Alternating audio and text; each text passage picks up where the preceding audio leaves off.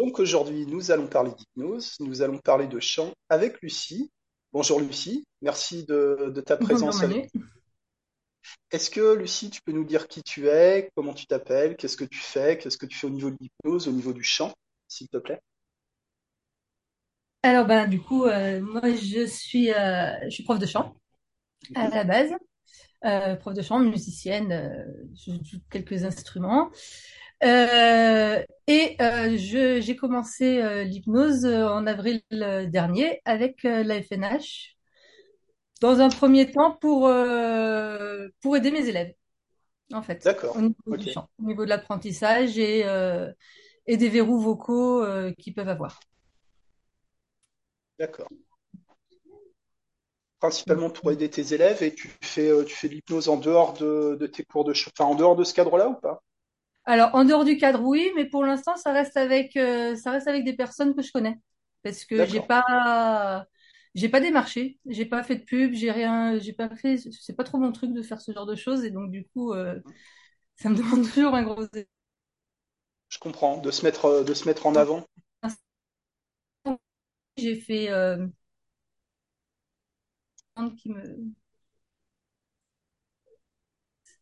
ça coupe, non? C'est bon? Tu m'entends? Ouais, c'est à couper, mais tu peux, tu peux reprendre. Je t'entends. Non, c'est surtout le prendre le temps de le faire qui me, qui me, qui me pose problème, en fait, plutôt que le, que la, la démarche en elle-même.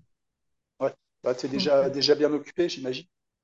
Voilà, c'est ça. Donc, du coup, pour l'instant, euh, c'est vrai que j'ai déjà pas mal de travail avec mes propres élèves. Euh, mais je suis sortie du cadre dans la mesure où j'ai fait plusieurs séances euh, sur des douleurs chroniques, D'accord. Des séances sur, euh, sur des peurs ou aussi sur euh, certains troubles légers du comportement alimentaire. Donc, euh, par contre, je m'aventure pas sur un terrain qui est pas le mien, donc pas de trauma, pas ce genre de choses. C'est pas mon métier. Donc là, si jamais j'ai le cas, je réadresse. quoi. Je crois que c'est des choses qui peuvent apparaître même si les gens viennent pas pour ça au départ et même peut-être pour dans des séances pour le chant, etc. Il peut y avoir, euh, il peut y avoir ce genre de choses. Bien, De bien quel, sûr, parce que c'est euh, pour ouais, ça que du coup, je vais m'y former. Je vais m'y former quand même pour être armée au cas où, euh, au cas où ça pète. ouais, On sait jamais ça peut arri- ça peut arriver, hein, ça peut arriver. Tu vas continuer avec euh, la FNH? Bah, Philippe Mira, c'est l'instant, Vin Joss, euh, c'est Olivier Perrault, ces gens-là? ouais, euh, pour l'instant, je suis très contente. Euh, j'aime beaucoup l'approvisionnement à partir de demain avec euh, avec euh, Miras et Jean Dupré. Et dans un mois, euh. TDAH et apprentissage. Et du coup, c'est avec Ok, Réactive à Annecy. d'accord. Et euh, qu'est-ce que c'est pour toi aujourd'hui l'hypnose et, euh, et pourquoi ça t'intéresse? Euh, pourquoi ça m'intéresse? C'est une bonne question. Euh, N'est-ce pas? pourquoi ça m'intéresse? Euh, Par rapport à d'autres méthodes que tu aurais pu utiliser, euh, par exemple de coaching, de PNL ou de, de choses comme ça. Pourquoi, pourquoi ah, l'hypnose? alors PNL, je connais pas du tout. Enfin, je connais de, de ce que j'ai pu lire sur les réseaux, ce genre de choses. Et euh, truc très con, le nom me rebute. Programmation neurolinguistique, ça Oui. Voilà. Ouais, Euh, j'aime bien le côté de neuro, mais le côté programmation me m'embête. Mais Ouais, après, euh, c'est complètement subjectif et je m'y intéresserai de toute façon parce que je pense que ça doit être un bon outil, euh, un outil comme un autre. Euh, coaching, bah, c'est déjà mon métier. Hein. Je suis, j'ai fait, ouais. j'ai fait toute une formation en pédagogie vocale.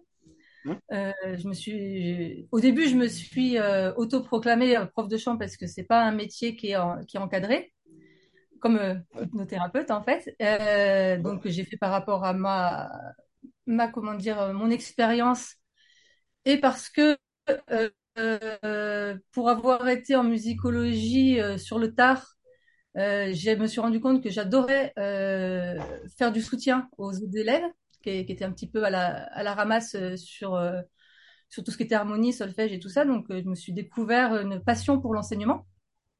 Et donc, de là, après, du coup, j'ai fait, euh, j'ai fait une formation de prof de chant qui est reconnue par l'État à un niveau euh, licence Master 1. D'accord. Euh, Qu'est-ce que en c'est, fait, qu'est-ce que c'est la musicologie, Lucie? c'est l'étude de la musique. Et euh, ça va partir aussi bien des, de la théorie musicale, euh, mais c'est vraiment pas le cœur du métier. Donc, Mhm. on a quand même des notions de harmonie, solfège, composition. Mais le plus gros du, le plus gros de la musicologie, c'est euh, la recherche et l'histoire.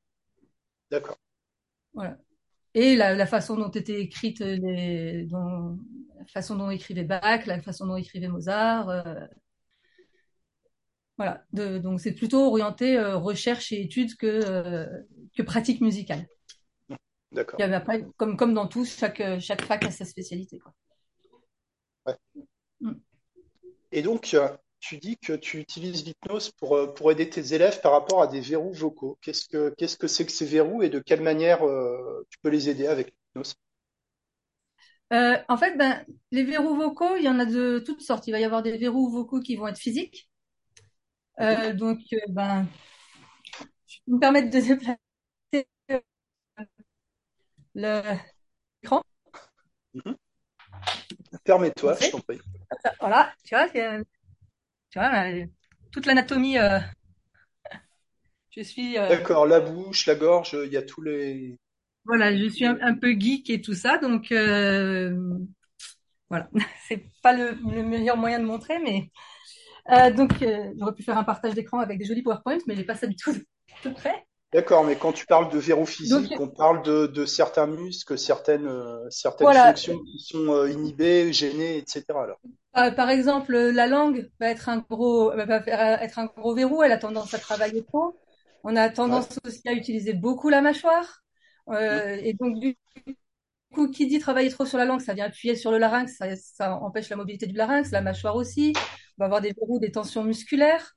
Euh, il y a toute une partie kiné dans le que j'ai appris d'ailleurs grâce à la formation, parce que la formation que j'ai faite était euh, enseignée par une prof de chant qui était kiné et spécialisée dans la voix.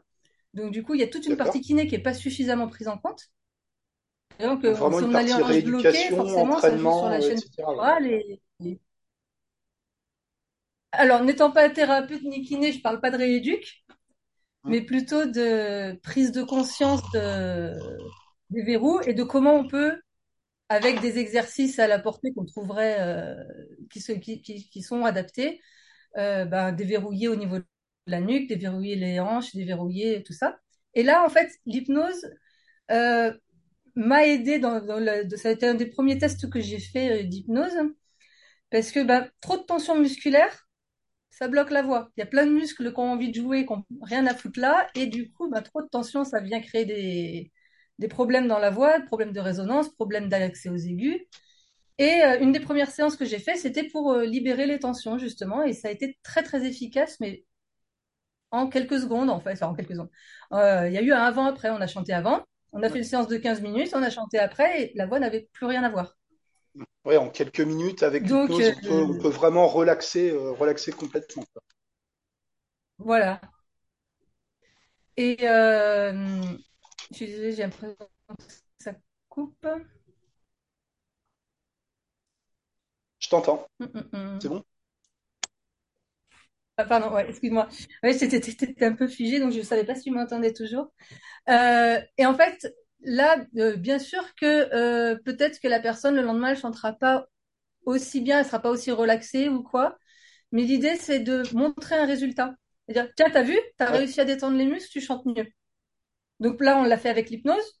Systématiquement, je leur montre comment refaire en auto-hypnose. Soit ils le font, soit ils le font pas. Mais au moins, ils savent que oui, il y a un impact. Je raconte pas que des conneries. Quand je leur dis que c'est parce qu'ils ont une tension dans le, dos. Et donc, ça fait, ça fait une prise de conscience. Et du coup, après l'acceptation des exercices pour euh, relâcher à long terme, ça marche mieux. Après, il y a aussi ben, tous les verrous euh, mentaux. Problèmes de, qui peuvent aller de la légitimité au fait de ne pas oser, de ne pas aimer sa voix, d'avoir l'air ridicule, de, tout ça, euh, de problèmes de confiance en soi, qui, que du coup j'ai commencé à, à travailler comme ça aussi. C'est, fréquent chez les, euh, chez les chanteurs, les chanteuses, ce, ce genre de, euh, de problématiques plus, euh, plus intimes alors?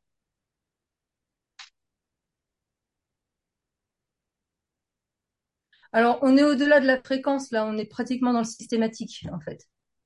D'accord. Ouais.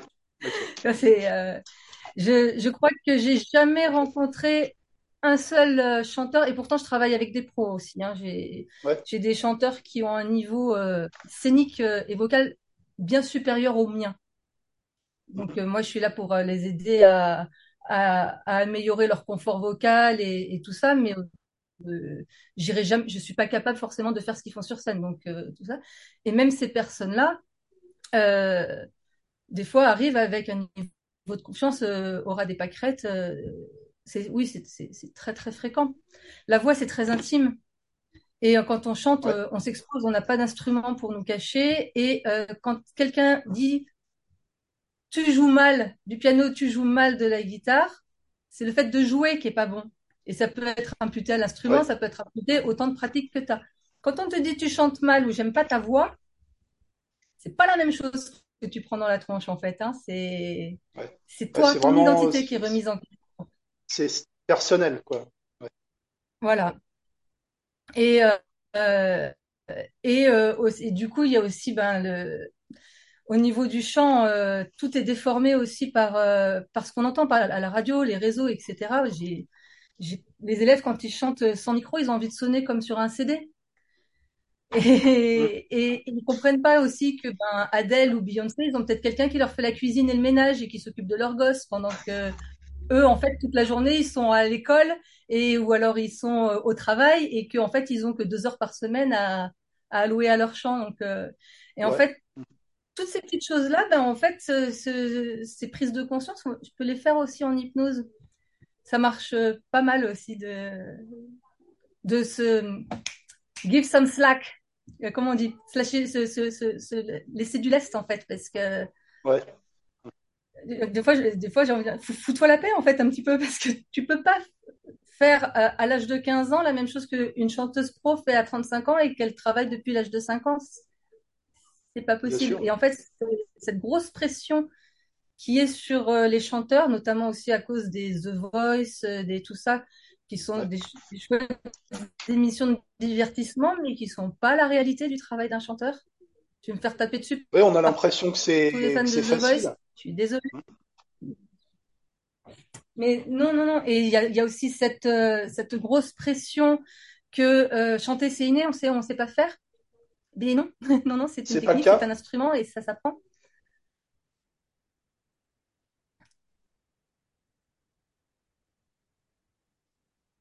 Oh. Donc on peut. euh, ouais. Ah, ça, ça a coupé. Ça a coupé. Donc les, les émissions ne montrent pas la euh, réalité. désolée, ça. euh, Ouais. Ouais, bah je, je, je reprends. Euh, donc les émissions de divertissement ne traduisent pas la réalité de, de l'activité de, du travail de, du chant, quoi. D'accord? Il y a une anxiété de performance chez les, chez Mm. les chanteurs. Ok? Et comment, Oui, euh, beaucoup, comment oui. tu vas travailler ça concrètement en, en hypnose alors?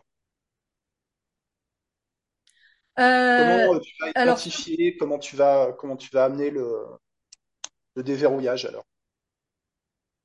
euh, ben, par exemple, euh, bah, tiens, pas plus tard qu'hier, j'ai une petite jeune qui a 13 ans, qui a une voix exceptionnelle.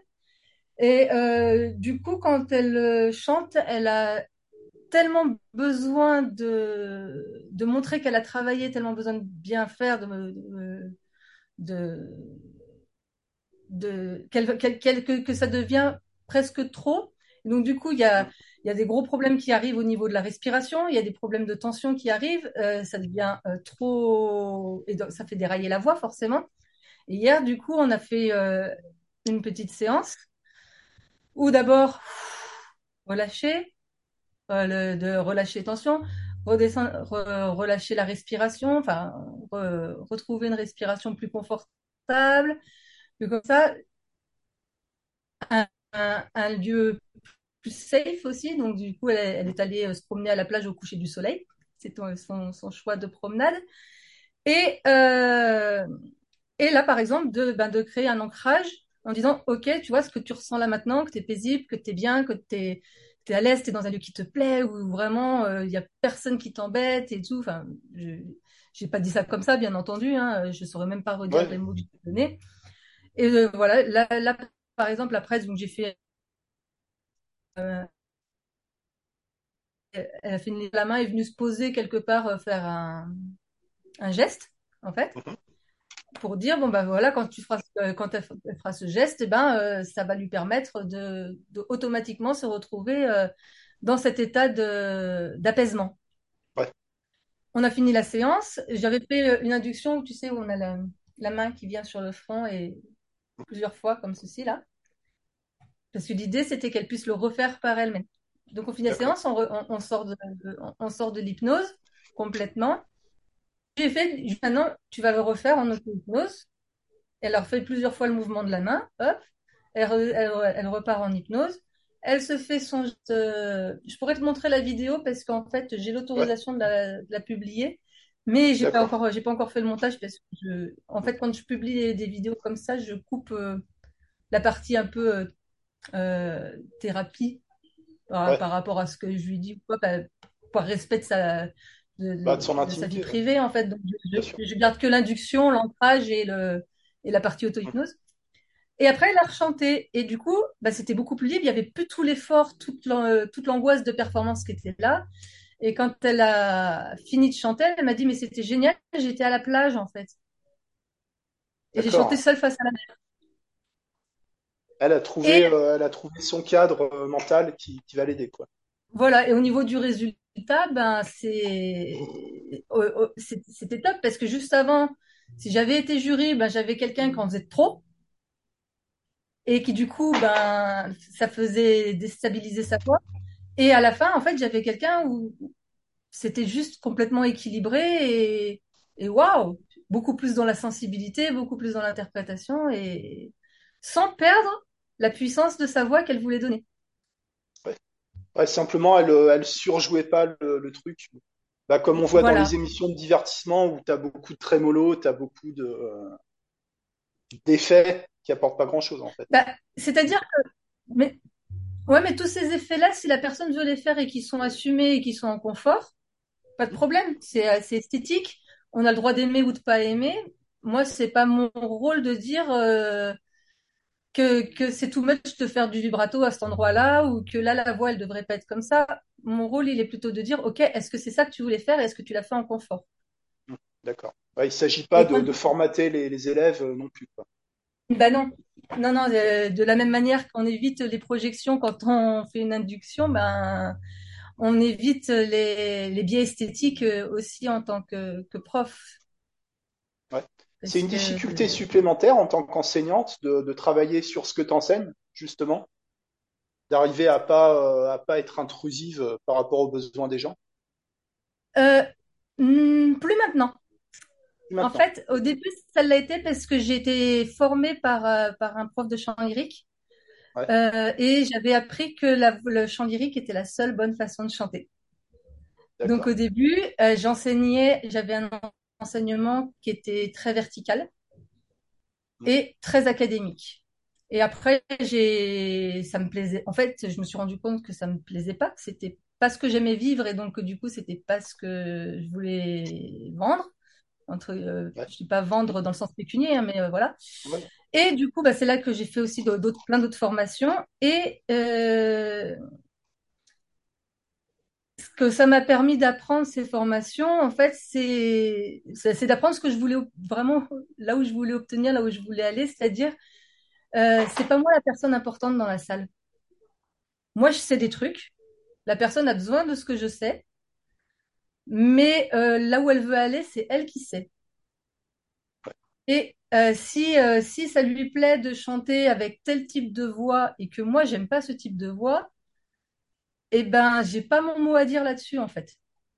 ouais, Tout ce qui est important, c'est OK, tu veux chanter avec ce type de voix, je vais te montrer comment faire, je vais te montrer comment le faire de façon safe, que tu te fasses pas mal, que tu ouais, puisses l'obtenir comme ça sans avoir à chercher. Après, des fois aussi, je peux proposer, est-ce que tu veux bien essayer ce type de voix? Est-ce que tu veux bien essayer ça? La personne essaye, elle aime, elle aime, tant mieux, elle aime pas, tant pis, elle ouvrir les portes. Je pars de ce qu'elle veut, après j'ouvre des portes. Et aussi, on passe aussi par des enregistrements, du coup aussi, parce que des fois, j'ai des personnes qui veulent faire avec un type de voix, puis quand je leur fais écouter, Ah mais non, je pensais pas que ça sonnait comme ça. Ok, comment tu veux que ça sonne?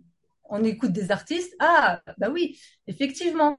Parce qu'il y a le, en fait, il y a l'oreille interne et tout ça qui joue, qui transforme la voix de ce que la personne entend d'elle-même. Et euh, donc, il y, a, vraiment un, gros dialogue aussi de, savoir où la personne, elle veut aller. Et euh, moi, mon rôle, c'est d'identifier pourquoi elle n'arrive pas à faire ce qu'elle veut faire. Et souvent, c'est des tensions, euh, tu dis, des tensions physiques ou qui vont être générées par des, euh, par des peurs, des angoisses de performance, le trac, ces mmh. choses-là Oui, ou des croyances, des, des idées reçues. Quel genre des... de, de, de, quel, par de quel exemple, ordre? pour, pour chanter, euh, il faut pousser sa voix. Ben, en fait, c'est un, un non-sens acoustique. Ouais. En fait. Ah oui, tu, rends la tu deviens rigide, donc il n'y a plus de résonance. ben, c'est-à-dire que la résonance, elle est là. Tiens, Je vais te montrer un, un- un de mes outils favoris. La résonance, c'est mes dents. C'est mes dents. euh, C'était En dans fait, tes la, la, caisse de résonance, elle, elle est là. Du coup, elle, elle est à l'intérieur de la bouche. Si le son, il est là, il n'y a plus rien pour faire résonner. Et donc, du coup, euh, le- acoustiquement, on va, on va utiliser nos, nos parois. C'est bête, hein. Si j'appelle quelqu'un et que je fais Eh oh! en poussant ma voix, c'est vachement moins efficace que si je fais Eh oh! en gardant le son dans Ouais, sa caisse de résonance. plus, un peu plus à l'intérieur de la bouche. D'accord. Est-ce Voilà. que, euh, est-ce que ça t'a va- fait Ouais, va- vas-y, vas-y, Du coup, voilà, dans les croyances, tu peux avoir, ben, il faut envoyer beaucoup d'air, il faut, prendre beaucoup de respiration, il faut serrer les abdos, il faut euh, une croyance très répandue, euh, il faut chanter comme pour faire caca, euh, il faut Ah appuyer ouais, sur le ventre, enfin, tu vois, c'est et tout ça, c'est des trucs, mais en plus qui provoquent, qui provoquent des, qui ont des conséquences graves, hein, comme des descentes d'organes, des fuites urinaires ou des trucs comme ça. d'accord, parce que les gens forcent Oui, oui, on, on trop, en peut, fait. Voilà, et en fait, il y a des choses comme ça qui sont encore enseignées, ça fait des dégâts, ça peut créer des, ça peut créer des polypes, ça peut créer des, des, comment dire, des, des nodules, euh, ce genre de choses. Euh, c'est, ça peut être grave en fait. Donc, euh, c'est, parce que c'est des idées qui sont aussi véhiculées par certains profs. Et, euh, et donc, du coup, si ces, ces, ces croyances-là, si elles perdurent, euh, c'est c'est pas forcément des angoisses de performance en fait. C'est parce qu'on croit que pour chanter, il faut faire ça.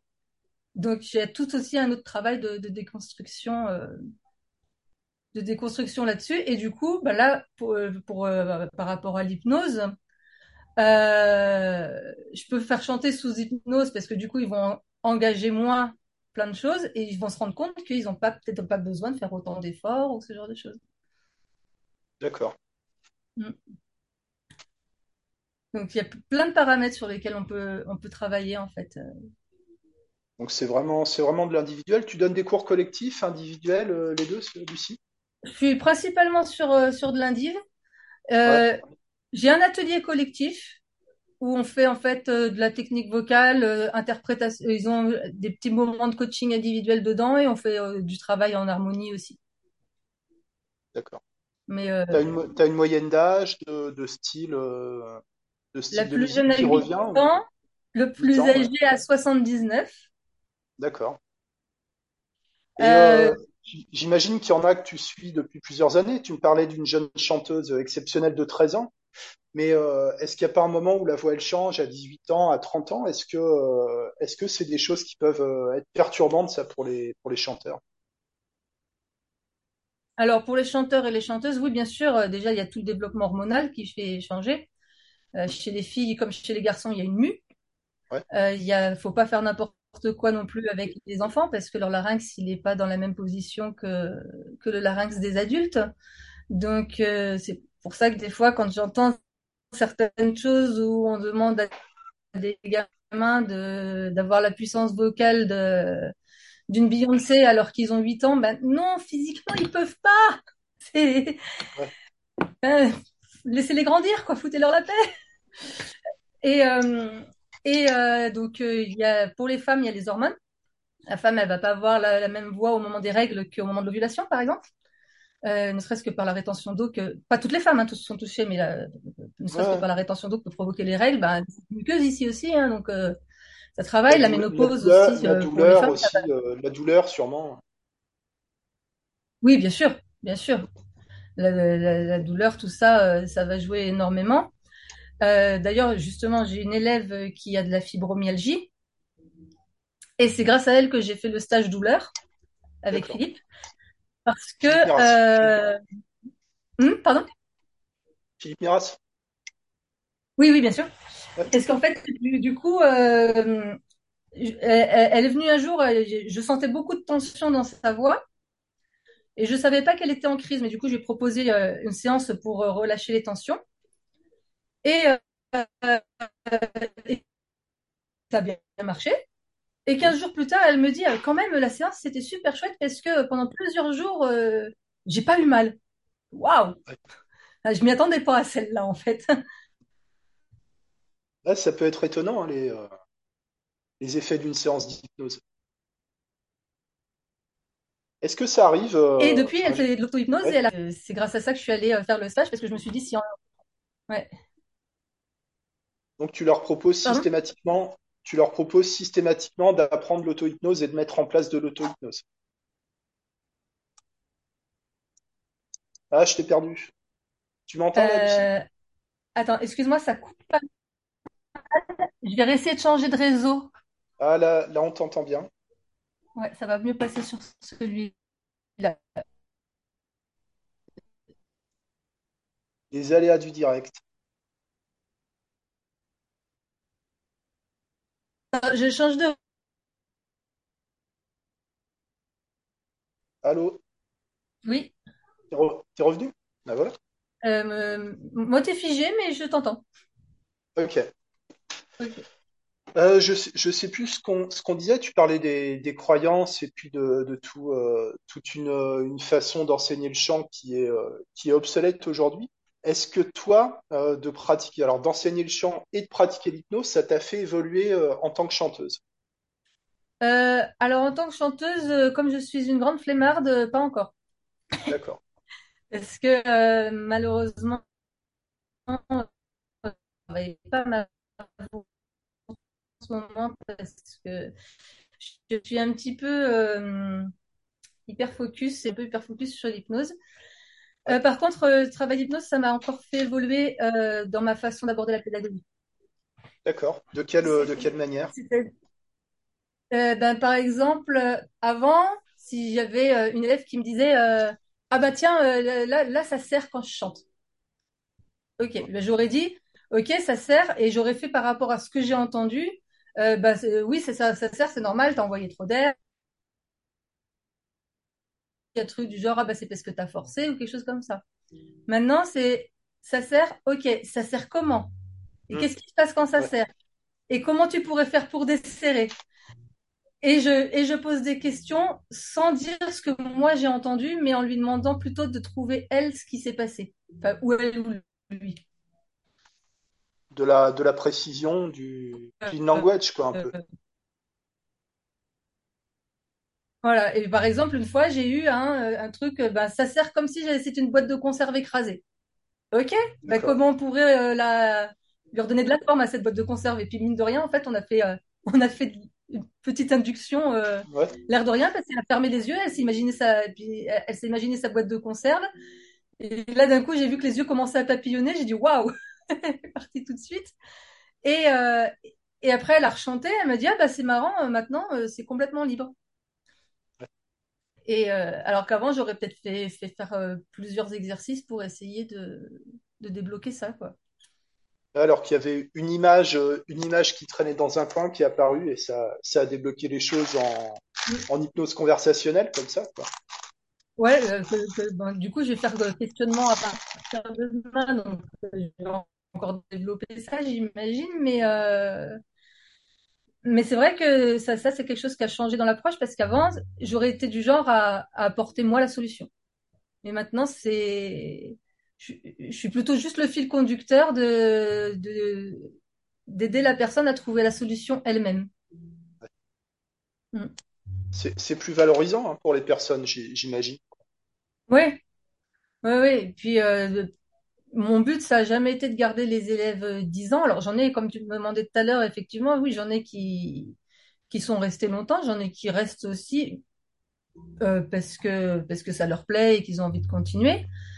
Euh, la voix, de toute façon, elle se travaille euh, tout du, long de la vie. Donc euh, j'ai une élève qui est pro, je l'ai eue, elle avait 15 ans, je l'ai eue en cours régulièrement jusqu'à 20 ans. Euh, maintenant, elle vient quand elle a un problème. Elle a un truc qui marche pas. Euh, ouais, Lucie, euh, j'arrive plus à faire ça. Tu peux m'aider, s'il te plaît? Et puis en une demi-heure, c'est résolu. Et puis je la revois passer pendant six mois.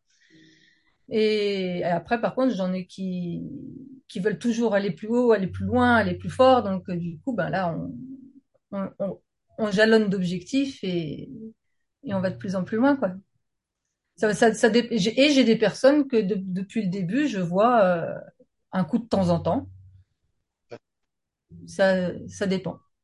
Mais c'est vrai que j'ai quand même une clientèle plutôt fidèle euh, sur le long terme en général. Est-ce que, est-ce que tu penses, ou je sais pas si tu l'as déjà, déjà expérimenté ou pas, mais que, que l'hypnose, par exemple, peut permettre euh, d'améliorer la justesse, d'accord, au niveau des notes, et, euh, et d'augmenter la tessiture de la voix d'une personne? Tu crois que c'est, possible euh, d'arriver à ça? La justesse, c'est pas que je le pense, c'est que je l'ai constaté. Tu l'as constaté, d'accord. Et j'ai une petite vidéo que je pourrais t'envoyer.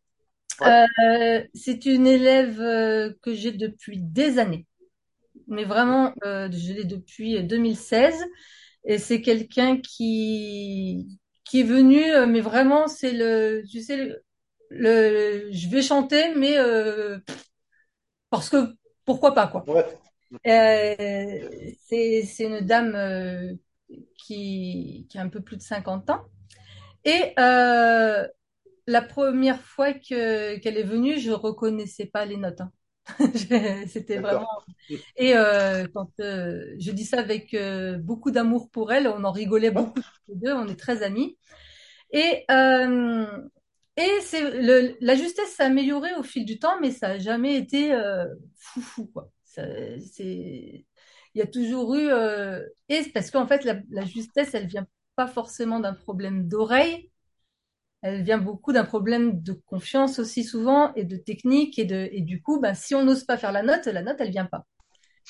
Et euh, après la formation euh, Swan et euh, hypnose rapide avec Philippe Miras, On avait fait, euh, on avait fait un petit passage avec, euh, on avait fini la formation avec euh, des pieds collés. Ouais, Et donc, euh, le- deux jours après, je vois mon élève et je dis, tiens, on va tester un truc. Elle chante son morceau avec des faussetés, avec des problèmes de respiration, avec tout ça. Et on colle les pieds. Et on va coller, on va confier à tes pieds euh, d'assouplir ta respiration et d'améliorer ta justesse. Et que tant que tes pieds sont collés, tu vas euh, chanter plus librement, etc. Eh ben, elle avait jamais chanté aussi bien qu'avec les pieds collés. Et elle a chanté juste. Et, pour la, pour la tessiture, euh, ben, j'ai envie de dire la même chose, c'est-à-dire que si la tessiture, elle est liée à une vraie limite physique, parce qu'on a une certaine longueur de corde vocale et de masse vibrante, et qu'à un moment donné, ben, on peut pas les étirer non plus au-delà de leur limite. Euh, Parce qu'en fait, plus on va dans les aigus, plus après, on, va, à un moment donné, on, on passe par étirement et plus par euh, compression. Et euh, du coup, la, la vitesse de, c'est des hertz, hein, donc la vitesse de, de vibration augmente, etc. À un moment donné, on est limité par notre anatomie. Là, euh, l'hypnose, elle va pas pouvoir grand-chose pour nous. Elle va pas nous faire euh, raccourcir les cordes vocales ou quoi. Par contre, si le fait, le fait d'être relâché, est-ce que ça permet pas d'aller plus loin dans les aigus et dans les graves? bien sûr, bien sûr. En fait, moi j'ai un, j'ai une spondylarthrite et j'ai beaucoup de tension parce que j'ai des névralgies cervico-brachales, j'ai un syndrome du défilé thoracique, j'ai une inversion de la courbure cervicale et des, et des, et, et une, comment dire, ça s'appelle déjà? Quand t'as les deux disques qui se touchent là. Une, une hernie cervicale. Ah oui, d'accord. Donc moi j'ai des tensions mais euh, Ouais, dans, dans tous les sens, ouais. énormes. Euh, une fois, euh, j'arrive à, à taper euh, en temps normal des ré euh, mi bémol maximum euh, 6, donc c'est le c'est très très aigu, hein. Ouais, C'est très très aigu.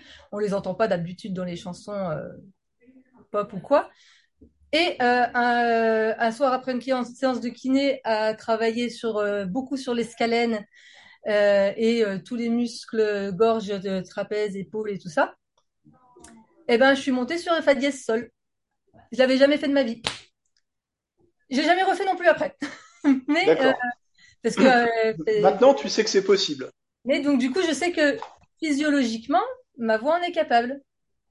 Par contre, j'ai ces blocages qui. Après, on s'en fout, hein, c'est tellement aigu que je n'ai pas besoin mais euh, donc bien sûr que les tensions musculaires, j'imagine que si en hypnose je vais me relâcher les tensions musculaires, peut-être, j'ai pas encore testé, tiens, faudra que je le fasse, je pourrais euh, réobtenir, euh, réobtenir ces notes. Parce qu'il y a un gros verrou mental aussi au niveau de la hauteur des notes. Ouais. Donc, Qu'est-ce qu'il peut y avoir d'autre comme, comme difficulté que les, les, chanteurs, que les chanteuses rencontrent et qui, qui pourra être résolu par l'hypnose? La mémoire Comme ça, la mémoire L'apprentissage des paroles, euh, la... la qualité de l'écoute aussi. La qualité de l'écoute, c'est-à-dire? Porter attention, par exemple, de, porter attention, euh, porter attention à ce qui se passe dans la musique pour les personnes qui ont des problèmes de rythme. Souvent, les problèmes de rythme, ils viennent parce qu'on ne sait pas trop quand démarrer, parce que quand on a appris la chanson, on a juste écouté le chanteur. On n'a pas écouté ce qui se passait harmoniquement. Et donc, du coup, ben, d'aller diriger l'attention, et pour euh, ben, ça, par exemple, je ne l'ai pas encore fait, mais euh, pourquoi pas, aller diriger l'attention sous hypnose. Écoute là, qu'est-ce qui se passe? Tout ça, sur quoi tu peux faire attention? La basse, la batterie, arriver à dissocier ce qui se passe dans, dans un morceau pour après créer des repères et plus dans la musique et moins dans l'attente de quand est-ce que je dois et puis la, vitesse d'apprentissage. La vitesse d'apprentissage, en fait. Euh, l'année dernière, j'ai fait avec, euh, avec un élève qui avait des tensions au niveau de la respiration, des abdos qui rentraient beaucoup en jeu. Euh, il y avait des tensions au niveau de la langue. pendant le cours de chant, on a travaillé plutôt de façon qui comprendre, euh, donc rééquilibrer la respiration, la libérer, etc.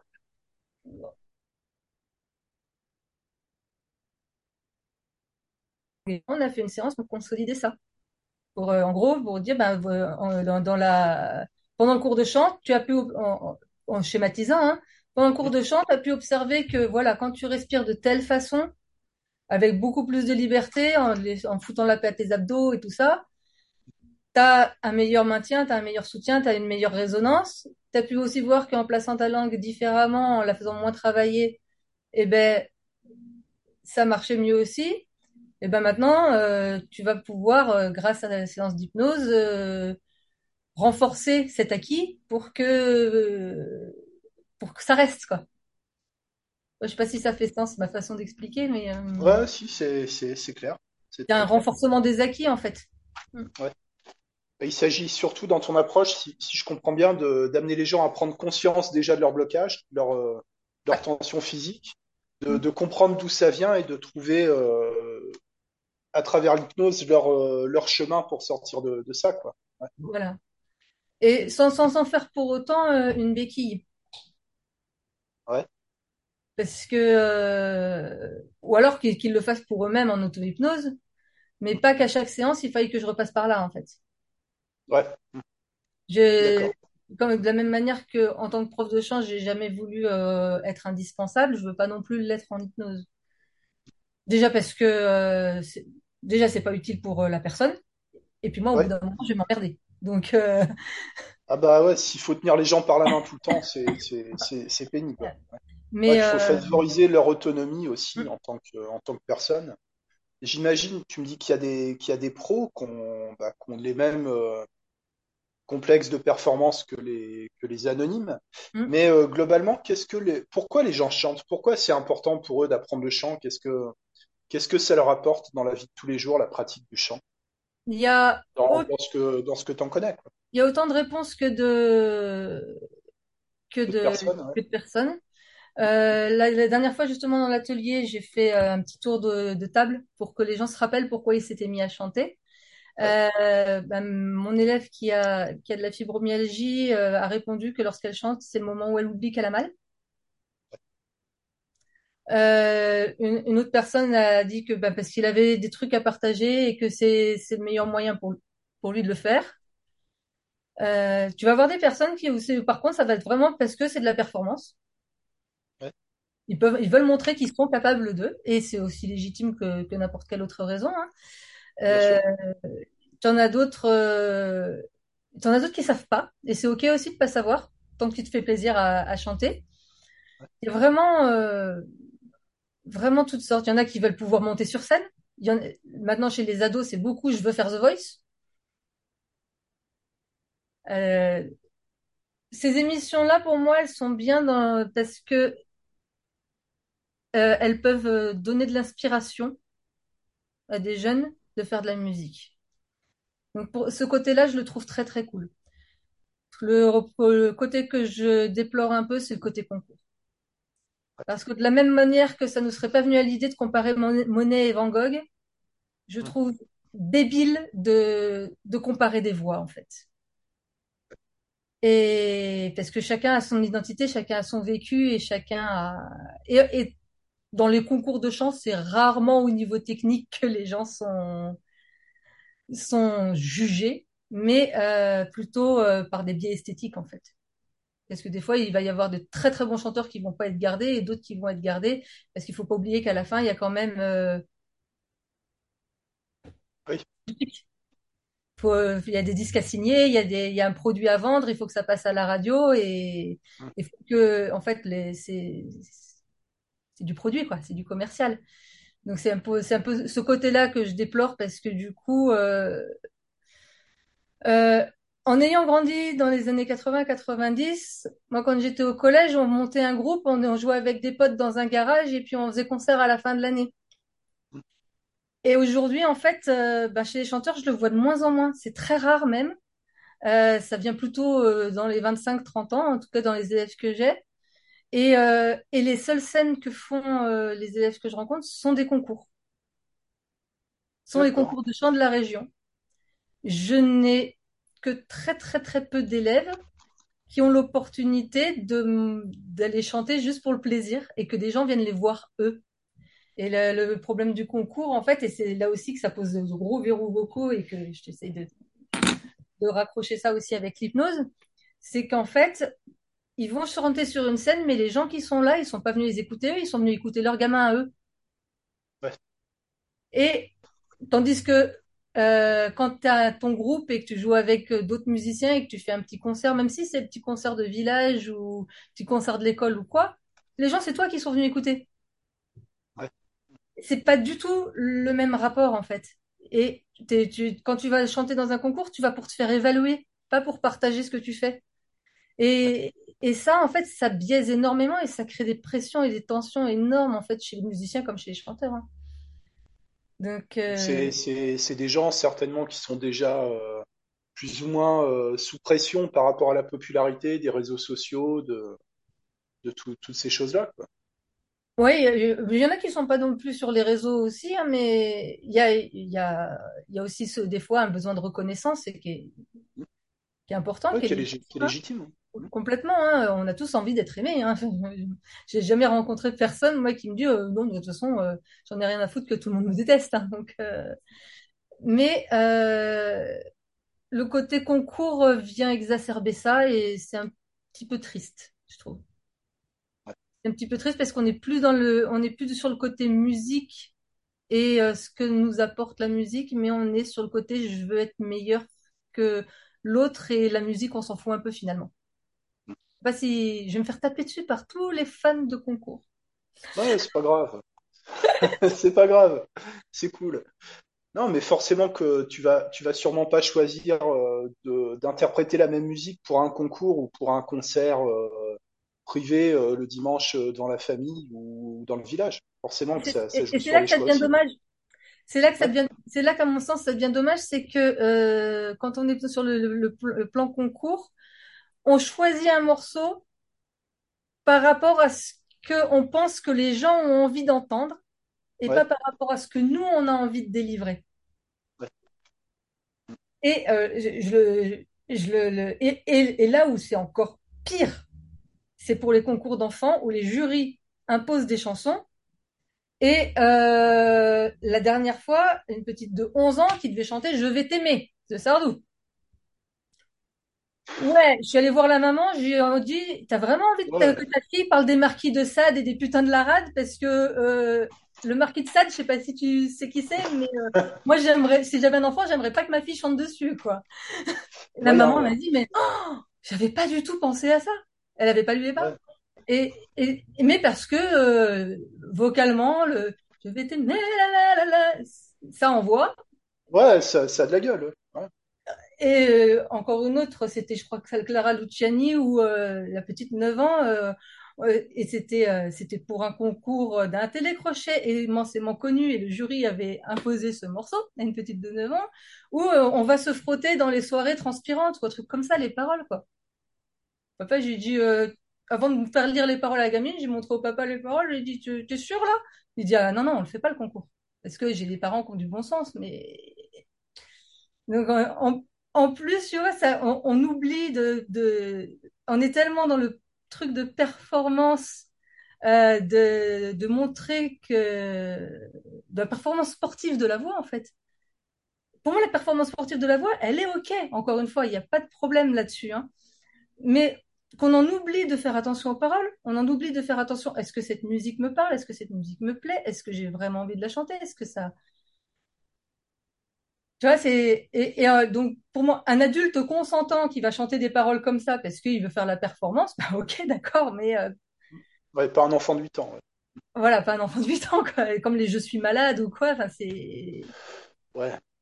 Et, et Hmm. ça doit arriver, comme tu as, des enfants en, en classe, euh, qu'il y ait des conflits d'intérêts avec les parents entre, entre euh, le bien-être de l'enfant et les, des, a- des attentes euh, démesurées de parents. Ça existe, ça, ouais. euh, oui, oui, c'est c'est arrivé, euh, notamment dans. Comment. Comment? Ben, je le dis une fois gentiment, deux fois gentiment, et je parle beaucoup avec euh, l'enfant, souvent aussi. Et si ça n'évolue pas, ben, à un moment donné, je peux, ça sort de mes compétences Et euh, c'est soit je cautionne et je continue d'accepter ce que les parents m'imposent, et bah non. Soit ben trouver un autre prof de chant qui fera ce que vous voulez, parce que moi je peux pas cautionner ça en fait. Je vais pas pouvoir sauver l'enfant. Je n'ai pas ce complexe de sauveur non plus. Mais par contre, je peux mettre un droit de veto et dire ben non, en fait, ça me convient pas. Euh, si euh, au bout de trois fois que je vous ai dit que la petite, en fait, euh, faudrait peut-être euh, plutôt qu'elle dorme plutôt que de passer euh, ses, ses week-ends dans les concours et que vous m'écoutez pas, je peux pas continuer. En fait, ça va au-delà de ça va au-delà de mon éthique. J'ai déjà refusé de continuer à travailler avec des personnes, adultes ou, ou enfants d'ailleurs, parce que c'est parce que non en fait, j'ai j'ai des valeurs et Et, et c'est vrai que bah, chez les enfants, comme, comme pour le sport, hein, comme pour tout, de toute façon, hein, les, des parents qui poussent les enfants euh, pour X raisons à faire des trucs, euh, laissez-les grandir, quoi. Ouais. Après, j'ai des, j'ai, j'ai des enfants qui sont à fond, au taquet, euh, le concours et tout ça, mais euh, ils veulent le faire. Ils sont contents. Ils ouais, s'épanouissent dedans. Ok, tout va bien. Moi, dans ces cas-là, euh, après, c'est les parents et leur une, éducation. c'est pas une, c'est pas une contrainte qu'on leur impose. Voilà. Ouais. Mais moi, le nombre d'enfants qui ont été dégoûtés de la musique, le, le nombre d'adultes, t'en as forcément vu. Ah bah on m'a forcé à prendre de- des cours de piano. Moi j'ai pas touché un piano depuis des années, ça m'a dégoûté. Et c'est dommage. C'est Ouais, dommage de savoir jouer et de et de pas jouer. Et si ça se trouve, le gamin, on l'aurait pas forcé, il s'y serait mis tout seul au bout d'un moment. Ou il aurait fait autre chose qui était tout aussi gratifiant. ouais. Mm. Et ouais. c'est malheureusement euh, là, par contre, je peux pas faire de séance d'hypnose aux parents pour les faire changer d'avis parce qu'ils ont pas envie Non, de changer ouais, d'avis. c'est ça. Ah bah ça, de toute façon, ouais, c'est un, un éternel problème. euh, Quand t'as des travailler avec des enfants, faut gérer les faut gérer les parents avec. ouais. Ouais. Mais bon, là, j'ai très, très, très, très franchement, euh, les parents que, que j'ai là sont top. Donc euh, voilà, ça Oui, ça paraissait reste En Ça reste ans marginal, ces, ces excès, euh, ces situations complètement excessives. quoi. en huit ans, ça m'est arrivé deux fois. hein. D'accord. Ouais, ouais. En huit ans, ça m'était arrivé deux fois d'avoir à recadrer. hein. C'est, c'est très peu. C'est très très peu. Deux fois sur des enfants et euh, je crois, euh, je crois que j'ai eu trois, trois adultes que j'ai refusé de continuer d'accompagner. D'accord. Parce qu'ils étaient, ils étaient trop. Euh, il y en avait une où vraiment je, je, je savais pas quoi faire pour l'aider.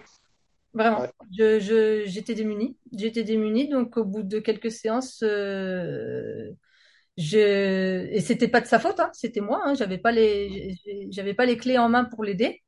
C'était, au début en plus. Hein, donc, euh, c'est une personne qui avait une, euh, une paralysie faciale. d'accord. Euh, et en fait, je, j'avais pas de problème à essayer de l'aider. Tout ça, mais en fait, le, ce qui la dérangeait, c'était qu'elle voulait pas ouvrir la bouche parce que ça lui déformait le visage. Ok? Mais à un moment donné, malheureusement, ben, je savais, à l'époque, en plus, aujourd'hui, j'aurais les, aujourd'hui, j'aurais les outils Ouais, c'est ce que je me demandais. Aujourd'hui, tu pourrais, tu pourrais l'aider, cette personne? Ouais, aujourd'hui, je pourrais l'aider. À l'époque, euh, j'avais cette croyance qu'il fallait absolument ouvrir la bouche pour chanter. Euh, entre-temps, je me suis fait opérer de la mâchoire et j'ai dû chanter pendant plusieurs euh, mois sans pouvoir ouvrir la bouche. Donc maintenant, je sais qu'on peut le faire. Mais à l'époque, à, l'époque, je savais pas co- co- comment faire et donc du coup, ben, je lui ai dit, mais je suis désolée, en fait, moi, si vous ouvrez pas la bouche, je peux pas vous aider à chanter. Donc, euh, j'ai donné des adresses d'autres profs de chant et voilà.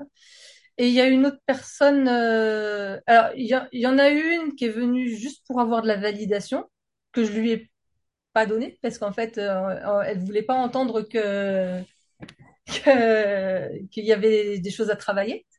Donc, bah, à un moment donné, euh, moi, je vais pas te prendre les sous juste pour te dire euh, c'est bien ce que tu fais. C'est pas mon boulot non plus. Et euh, surtout si c'est pas vrai, en fait. Oui, sur, surtout. ouais. Voilà. Si c'est vrai, je le dis. en fait, je, je commence toujours par valider ce qui va bien, en plus chez les gens. Donc, je suis pas du tout avare de ce côté-là. Et la dernière personne en date à qui j'ai dû, à qui j'ai choisi d'arrêter les cours, c'est parce que il y avait un rejet systématique de tout ce que je proposais. Et euh, mais dans le conflit, systématiquement dans le conflit, avec l'idée de euh, ah mais non mais ça de toute façon on me l'a déjà fait faire avant et ça marche pas. D'accord, ok, donc je te propose autre chose. Ah mais ça je sais à quoi ça sert et c'est pas ça dont j'ai besoin. Au bout d'un moment j'ai dit mais je je peux pas en fait, je peux pas t'aider, je peux pas t'aider parce que moi j'ai j'ai ça et voilà. et, euh, et là là c'était plutôt côté euh, personnalité caractère que ça passait pas et Et J'insiste pas parce que je fais pas non plus ce métier-là euh, pour pour plaire à tout le monde, quoi. Donc c'est pas grave, quoi. Ouais, puis pour, pour être en conflit avec les gens ou perdre ton temps avec des personnes qui, Mm. qui veulent pas travailler, en fait, parce qu'il s'agit, il s'agit un peu de ça, quoi. Ouais. Oui, oui, c'est ça. C'est de c'est de tu sais. Bon moi, moi, après moi je l'ai je l'ai beaucoup à titre personnel aussi. Hein. Euh, tu sais ce qu'il faut faire pour aller mieux, mais tu le fais pas. Oui, Tu sais qu'il faudrait ouais. que tu fasses 20 minutes d'étirement tous les matins pour aller pour avoir moins mal au dos, mais tu le fais pas. Par contre, c'est la euh, faute du prof pour le, dire aux autres de le faire, là, c'est toujours, euh, ouais, je vois, Voilà. je vois ce que tu veux dire. Ouais. Et euh, tu sais, puisqu'on parle de, on parle de la voix, on a parlé du chant, mais on parle aussi de, de l'hypnose euh, au niveau de ses effets pour améliorer le, chant. Et au niveau de, de l'utilisation de la voix en hypnose, comment, euh, comment tu vois les choses? Est-ce que, euh, est-ce que avec ton, ton historique, ton regard de, de chanteuse, de prof de chant, est-ce que tu as constaté des, je sais pas, des défauts un peu récurrents, des manies, des tics euh, chez les, chez les hypnothérapeutes au niveau de la voix? Euh, alors, je serais bien en peine de, de dire quoi que ce soit dessus parce que moi j'en ai plein.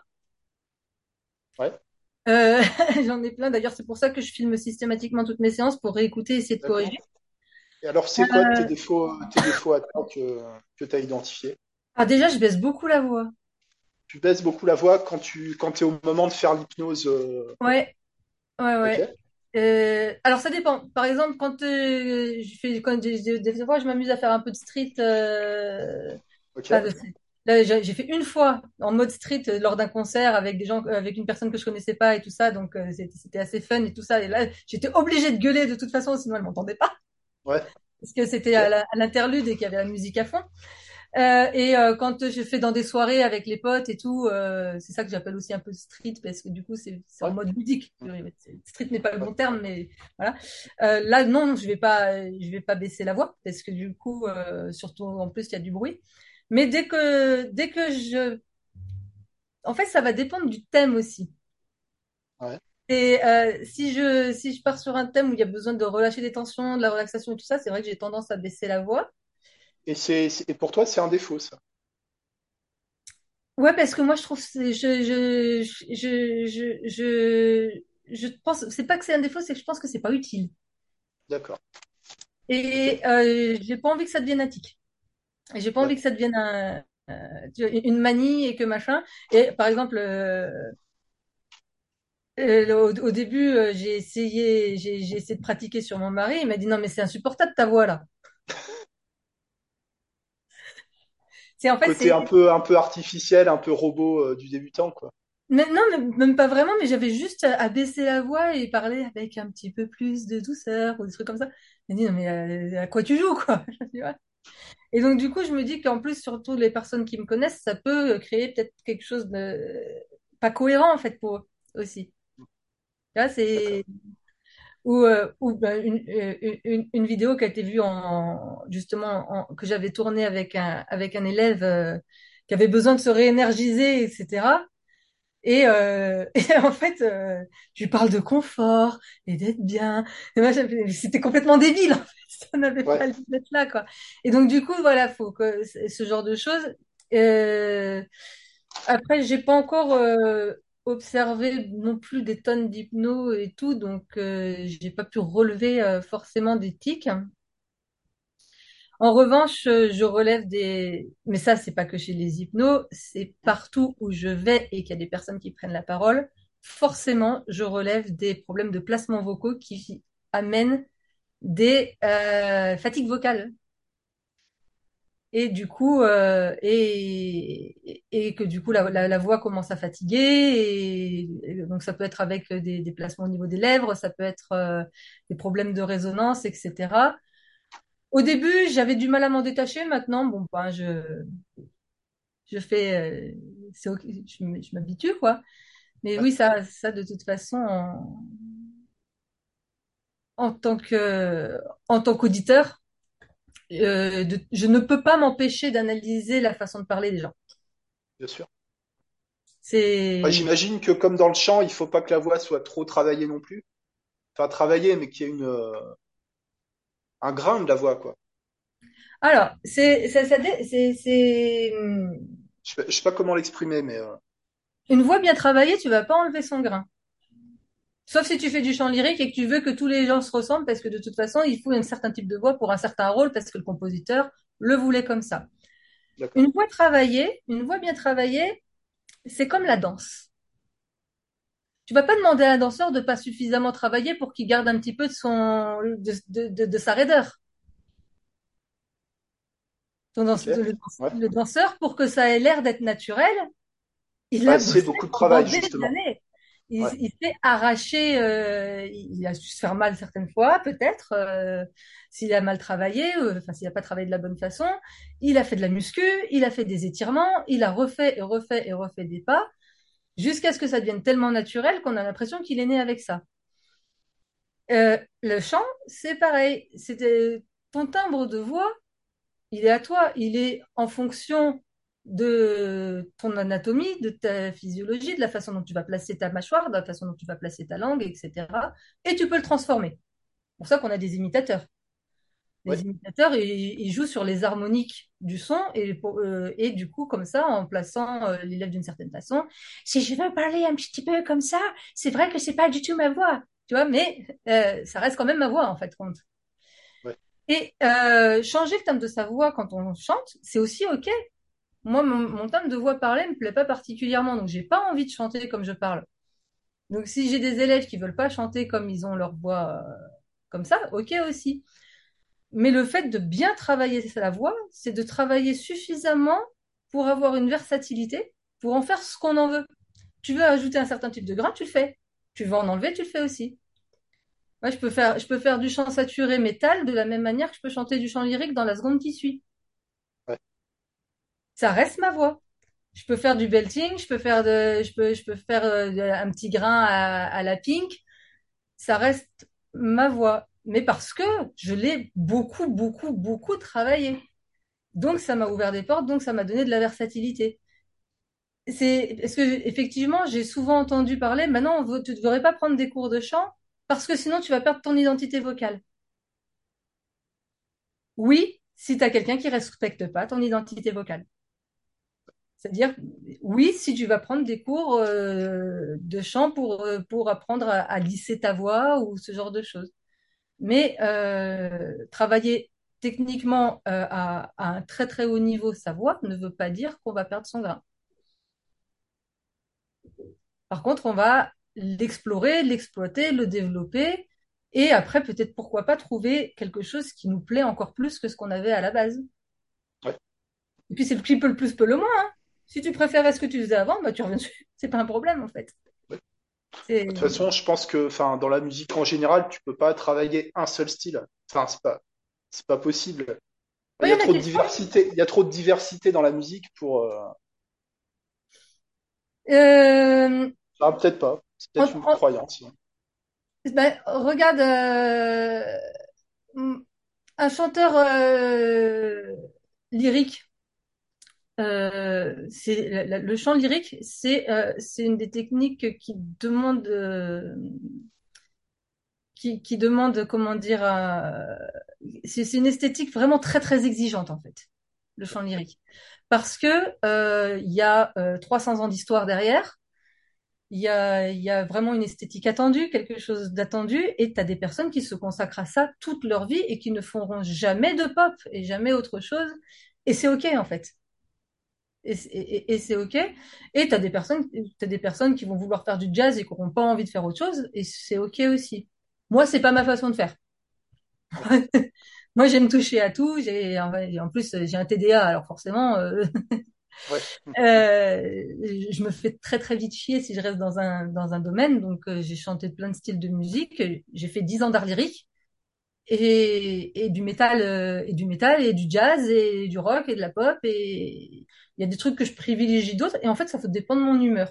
Donc euh, t'as des t'as, des pianistes qui vont se consacrer que à la période romantique pendant toute leur carrière et t'en as d'autres qui vont faire euh, aussi bien du jazz que euh, que du classique que du romantique ou du contemporain et je pense que c'est par contre je pense que quand on veut être vraiment, vraiment, vraiment, vraiment excellent dans quelque chose, faut s'y consacrer plus que, plus que sur le reste.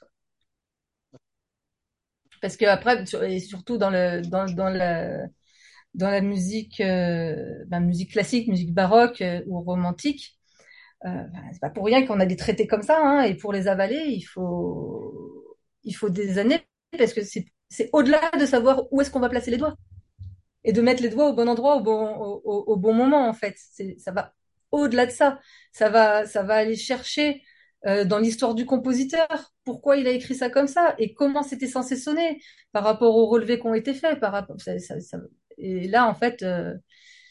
moi je suis quelqu'un qui s'éparpille donc je suis bonne à rien. Mais par contre euh, pour être excellent ben, ça demande un, un engagement, un commitment tellement vraiment très très très précis. Donc sur la voie, oui, il y en a qui peuvent justement. Euh... Prends l'exemple de Mylène Farmer. Ouais. Mylène Farmer, elle a, elle, elle a toujours eu cette volonté de garder son type de voix euh, comme ça. C'est pas qu'elle peut pas chanter fort et avec puissance. Ouais, hein. je pense qu'elle pourrait, elle pourrait tout à fait chanter autre chose. Hein. Mais elle a fait un choix esthétique et de garder ça et, et, et c'est super. C'est ok aussi, quoi. Mais et euh, c'est non, c'est c'est vaste, hein, c'est. Et curieusement, tu vois, dans la pratique de l'hypnose, le travail de la voix, il, il est, euh, il est inexistant, quoi. Ouais, alors du coup, effectivement, là, euh, si, il y a un truc que je pense qui pourrait être à travailler vraiment en priorité euh, chez beaucoup d'hy- d'hypnos, mais aussi coach, etc., c'est euh, l'addiction. L'addiction. Et de- et- mais ça, mais pas forcément l'addiction et d'apprendre à parler comme ça, comme la grenouille à grande bouche, parce que ce serait un petit peu débile et, pénible. Mais Ouais. euh, plutôt l'addiction de d'arriver à placer sa voix en restant intelligible et euh, et de maîtriser son débit. Et du coup, parce que c'est pas parce qu'on veut parler doucement et calmement qu'on est obligé de baisser sa voix et que là, du coup, ça devient beaucoup moins intelligible. Et du coup, un petit peu de technique vocale, de travail en, en résonance. Par exemple, euh, quand on veut chanter doucement, si on veut chanter doucement bien, ça demande énormément de technique. Je te donne un exemple. Par exemple, si je fais Cry with a smile, my heart is bleeding. Là, je chantonne, mais je chante doucement. Si je fais Cry with a smile, my heart is bleeding. Je chantonne plus, mais je chante toujours doucement. Il y a, pas plus de décibels, mais euh, mais il y a pas le même, euh, sans qu'il n'y a pas le même débit d'air qui passe. Voilà. Et là, bon, c'est un petit peu à, à l'arrache, mais, par, mais là, là où ça va faire la différence, c'est si j'enregistre. Ah oui, Si j'enregistre dans le mix, la première version, l'ingé son, il va se faire chier. Hein. La deuxième version, il a un peu plus de matière, il a un peu plus de masse vibrante, il a un peu plus de résonance, il a un peu plus d'harmonique, il a un peu plus de tout ça. Et donc, du coup, ça, ça c'est plus travaillable. Et, quand on parle, quand les profs et tout ça, c'est un petit peu pareil en fait. Il y a. Et surtout en France, parce qu'en France, les Français de France, euh, j'insiste sur Français de France, parce que c'est pas les mêmes que que les Québécois qui parlent déjà beaucoup plus résonnant. Vous admirerez ma mon imitation ratée. Euh, on a tendance à parler dans le bas du masculin. On a, ouais. on a, on a tendance à avoir une voix un petit peu euh, monocorde, monotone, parce que déjà le français n'a pas d'accent tonique particulièrement. euh, si on dit la- Ouais, et c'est c'est linéaire hein, le, le hum, français. voilà, contrairement à l'anglais ou à l'italien, euh, et, et en plus on met notre voix vraiment très très bas. Parce que si tu fais un petit test et que tu reprends, ah c'est linéaire le français, ah c'est linéaire le français. J'ai pas mis Ouais. plus d'efforts, mais Mm. Il y a, et il y a un rythme qui est un peu plus appuyé. Ouais. Et là où en fait on gagnerait à le travailler, c'est ben, si t'es hypno, que tu fais euh, 8 heures de séance euh, par, euh, par jour, t'es très connu et t'as plein de clients et du coup tu pendant 8 heures tu parles comme un prof, hein, Mm. bah si t'as pas de technique vocale, euh, tu vas fatiguer quoi. Ouais. Tu vas fatiguer. Et, et, ben, et du coup tu vas pas faire 8 heures longtemps. Tandis que si n'y a pas besoin d'avoir non plus une technique vocale de ouf, hein, mais des... Et, et comme tu disais tout à l'heure, identifier les tics, c'est très... Moi, il y a un tic que j'ai beaucoup, que je fais attention, c'est ça. Quand je réfléchis, c'est le genre de truc. C'est chiant, c'est chiant à écouter. Ouais, puis quand, quand t'as le focus dessus, t'entends, t'entends que ça. Ouais. voilà. Euh, après, il y a tics de langage. Ben, ça, je l'ai pas, euh, je l'ai pas trop repéré euh, non plus. Mais euh, enfin, après, il y a tous les tous les trucs. Tu vois, moi, j'ai dit enfin. Enfin, je le dis beaucoup. Les voilà, les j'avoue, les en fait, tous ces trucs-là, coup, en vrai, euh, tous les. hmm, tous les mots inutiles. Ouais. Et ça, on peut le travailler tout seul en ayant euh, juste euh, un enregistreur et en s'enregistrant en train de, de faire des séances et tout ça. Tu vois, et tout ça. Et voilà, encore un, un. Euh, et en s'obligeant à réécrire ce qu'on a écrit en effaçant tous ces mots-là. S'entraîner à parler à voix haute aussi. Ouais. Hmm. Quand on n'a pas l'habitude, euh, parce que c'est pas parce qu'on connaît un script euh, pour les personnes qui vont utiliser des scripts, chose que je ne sais pas faire.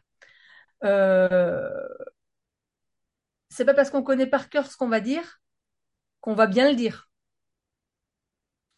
Parce qu'à un moment donné, c'est musculaire tout ça. Pour ça que d'ailleurs que l'accent anglais, c'est tellement difficile pour les Français aussi. Parce que Ouais, tout, tout cet quand on a appris l'anglais, Coast class, euh, comment? ouais. le on l'a nulle part en même le L de lullaby, lullaby. Ouais. Nous le L, on le met là et donc du coup la langue elle a pas l'habitude d'y aller, etc. Et ça, bah, notre accent, euh, notre accent, notre façon de parler, on va la travailler en parlant. Donc ça va au-delà de, de connaître notre contenu, ça va aussi dans la dans la pratique. Bah, surtout dans une pratique où on insiste, euh, en tout cas dans les formations, sur le, le non-verbal, le paraverbal, sur la voix, sur le, sur les mm. marquages, sur ces choses-là. Euh, mais il y a des lacunes. Enfin, pour moi, il y a des lacunes dans l'apprentissage de l'hypnose à ce niveau-là. ouais. Et même, d'ailleurs, même sans, pour les personnes, je parlais des scripts parce que c'est le plus facile qui m'est venu à l'esprit euh, comme, Ouais, euh, mais même, même si, moi, je suis plutôt du genre à improviser, même si euh, tu improvises, si tu ne t'es pas habitué à parler à voix haute, ah ben, ça- ça va bafouiller. c'est ça. C'est comme le, c'est comme l'écriture, comme le dessin, c'est, c'est musculaire en fait. C'est- Ouais, un entraînement, c'est un vrai, c'est un vrai travail. hein. Et même de moi s'enregistrer ou de faire des lectures à voix haute, Hmm de, travailler le chant aussi. Hein. moi qui parle toute la journée, du coup, pour le coup, parce que je parle, je chante beaucoup dans la journée, je bafouille quand même. Ouais.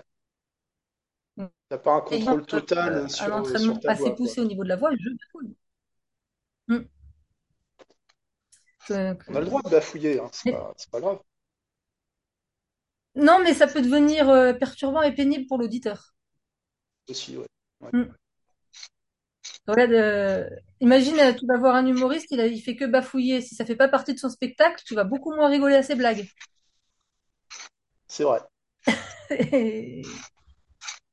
Mais c'est, Du- Et du point de vue d'une personne qui écoute, c'est quoi les, les caractéristiques d'une, d'une belle voix, d'une voix qu'on a envie d'écouter? C'est quoi les, les ingrédients? ça va dépendre des c'est quoi la, la recette, la, re- la formule magique, c'est quoi? Pour moi, ça va être une voix authentique. Authentique. Mais c'est m- pour moi. C'est-à-dire que ce sera pas la même chose pour la personne qui est à côté. Pour moi, une, voix authentique, c'est une voix où... Laisse-moi tourner ma langue cette fois dans ma bouche, que je dise pas trop de conneries. On a le temps. C'est une voix qui est pas forcément parfaite au niveau technique, Ouais. mais où j'entends la personne. Ou quand euh, la personne va chanter, il se passe un truc pour moi. Mais, pas- mais il se passe un truc pour moi parce que c'est sincère de la, de la part de la chanteuse ou du chanteur. Ça, quand tu dis j'entends la personne, c'est tu, tu sais que c'est vraiment la personne, euh, la vraie personne qui, qui parle, qui chante. Voilà, j'ai besoin de cette sincérité en fait. Euh, et, et du coup, je m'en fous si c'est pas parfait techniquement. J'ai entendu des personnes qui sont vraiment parfaites techniquement, mais des fois, je me fais chier. Mais parce que, et je parle pas de mes élèves. Je me permettrai pas de dire, euh, parce que je me suis jamais fait chier avec un élève. Jamais. Vraiment, littéralement, jamais. Mais où en fait, c'est tellement lisse et tu, pff, tu sais même pas pourquoi cette chanson, elle y croit pas en fait. ouais, J'ai, besoin que la personne qui est en train de chanter, elle croit à ce qu'elle est en train, même si elle l'a pas vécu personnellement, Hmm. mais que elle ait pu, elle ait pu identifier quelque chose qui lui parle. Par exemple, euh, reprenons un, un instant connu, je suis malade. Et si la, la personne en face de moi, je sens pas un petit peu de douleur, un petit peu de ouais, désespoir, un petit peu, mais quelque chose de sincère, de sincère. Et même si c'est un jeu d'acteur, là où l'acteur il est bon, c'est quand il est sincère. C'est pareil. Bah, si j'entends que, que de la performance vocale, t'aurais pu me chanter des la la la, ça me ferait le même effet. Mais par contre, si la personne, est- parce que moi je l'ai chanté, je suis malade et honnêtement, je n'ai jamais eu euh, de tel désespoir amoureux au point que mon lit se transforme en quai de gare. hein.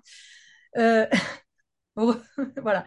Ça met donc donc du coup, mais c'est mais c'est pas parce que j'ai jamais connu de désespoir amoureux de la sorte qu'il m'est pas arrivé de la merde dans ma vie. Ouais, tu peux te le, te le représenter quand même. voilà, donc, donc je vais aller choper d'autres merdes que j'ai eues qui m'évoquent à peu près la même chose que ce que je suis censée passer et je vais partir là-dessus. Et essayer d'être sincère parce que mon émotion avec laquelle je travaille, elle est sincère. Et donc, et euh, c'est pour ça qu'en fait je fais quand même c'est pas c'est pas parce que le chanteur il a pas vécu ce qu'il est en train de chanter qu'il peut pas être sincère avec l'émotion qu'il veut transmettre par rapport à la chanson. Ouais, il, doit, il doit vivre ce qu'il chante, quoi. Voilà. Ouais. Ça pour ça pour moi c'est le premier paramètre pour être une voix que j'ai que j'ai envie d'écouter. Ensuite, euh, je vais avoir besoin d'entendre que la personne, elle est quand même pas en souffrance dans sa voix, en souffrance physique dans sa voix et qu'elle n'est pas en train de se mettre en danger. Ouais. Parce que sinon, mon côté prof de chant va faire que arrête, tu te fais mal, tu vas, t- tu vas finir à faune. Euh, donc euh, ça et ap- après bon après c'est vraiment une question esthétique. T'as des personnes qui vont préférer voix aiguë, des personnes qui vont préférer voix grave. Là c'est complètement euh, aléatoire.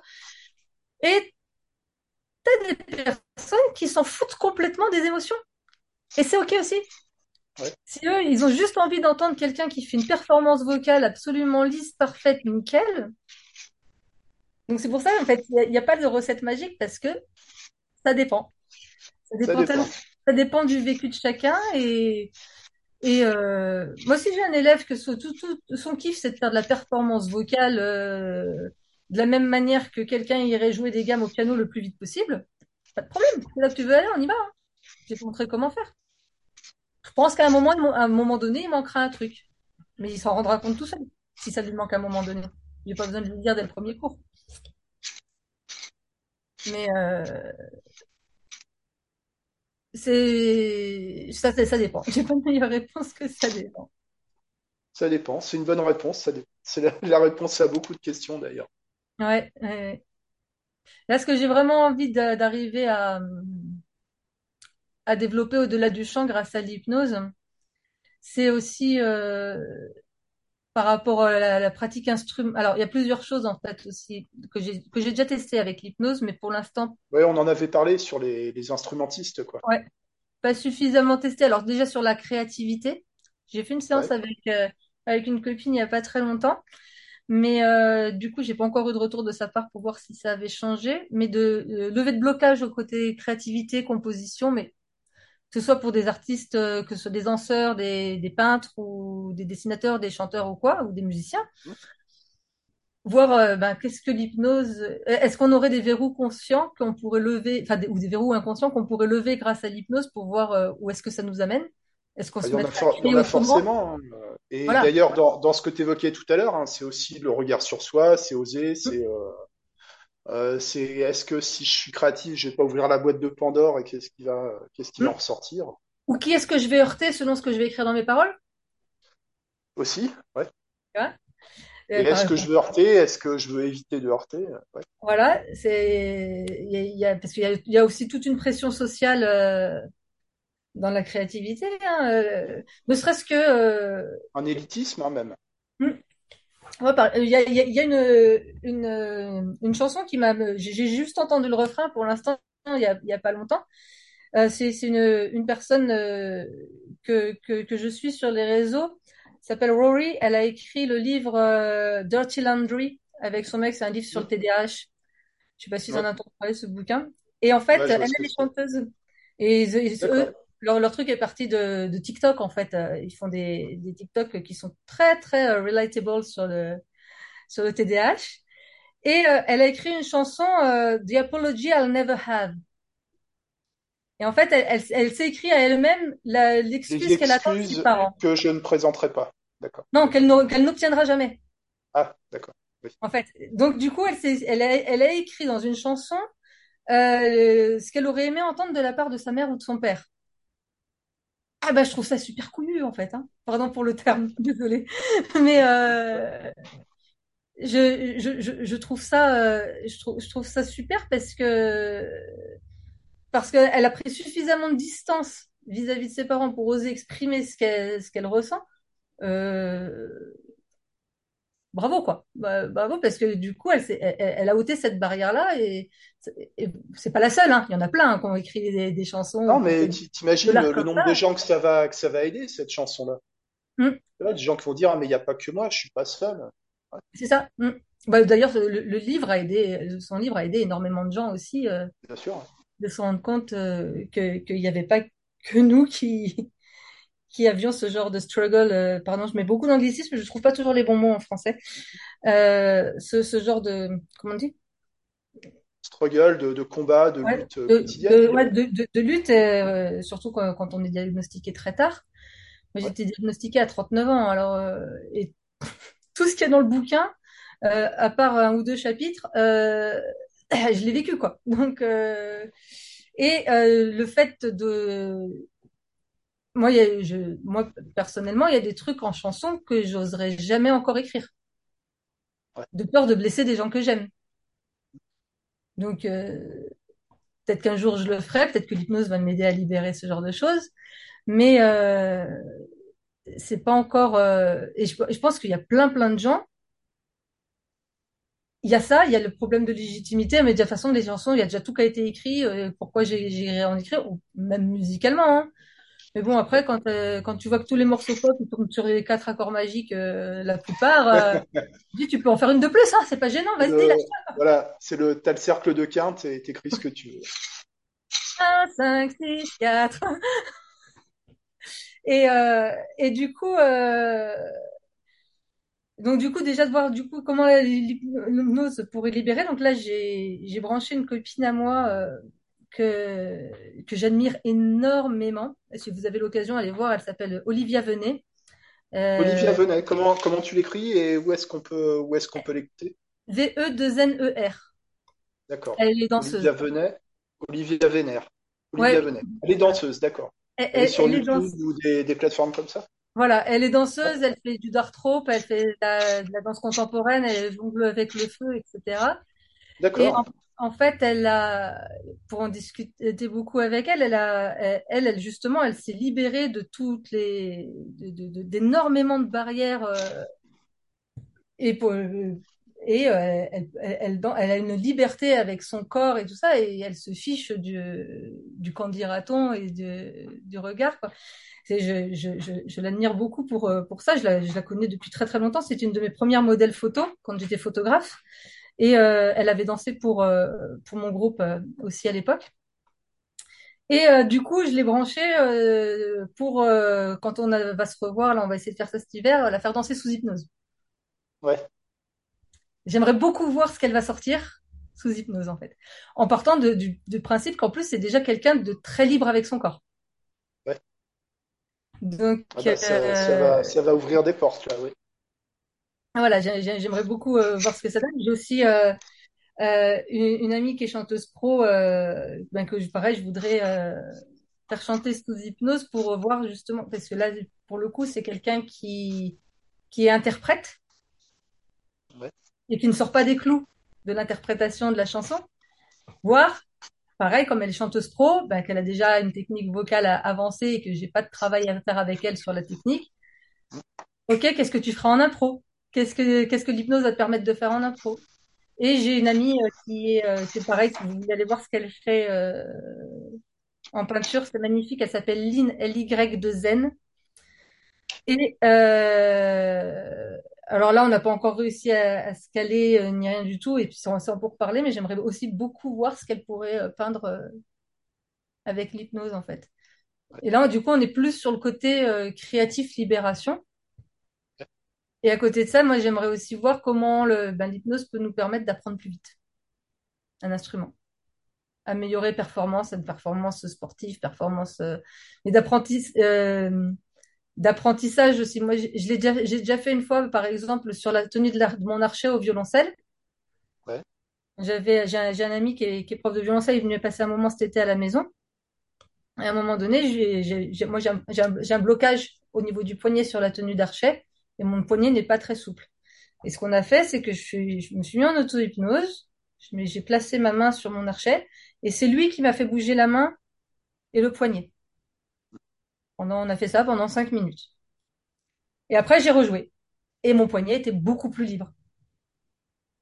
Et plus libre. réussi à garder cette, euh, cette souplesse euh, dans le poignet par la suite? Euh, non, ça vient et ça repart. C'est pas encore acquis. Faudra que je le refasse, faudra que je le renforce. Et puis en plus, euh, ça faisait que trois mois que je faisais de l'hypnose, donc euh, ben, je suis encore un bébé hypno, moi. hein, donc, euh, ah, bah oui. donc du coup, c'est en- c'est encore tout récent. Mais euh, j'ai un petit peu cette envie de tester, de voir si, ben, tu vois, par exemple, quand on apprend un morceau au piano, à la guitare ou quoi, euh, le temps d'apprentissage de placer les mains, de placer les doigts au bon endroit, de, de coordonner, etc., il est, par, il est à cause de la répétition. Est-ce que cette répétition-là, on pourrait pas juste l'accélérer un petit peu pour aller plus vite sur la Ouais, musicalité, tu vois? ouais, puis peut-être le temps, euh, tu, tu vois, ces temps où tu vas apprendre un morceau, tu vas le répéter euh, 100 fois, 200 fois, et euh, et t'y touches plus pendant un mois, deux mois, et après tu le sais, tu, tu vois ce que je veux dire, ce, Ouais, ce temps, euh, ce temps d'apprentissage inconscient, peut-être qu'il y a moyen de, mûrit. de, de- ouais, ça mûrit, ouais, ouais. Il y a vraiment un temps où il faut que ça décante, peut-être ce temps-là, on peut l'accélérer.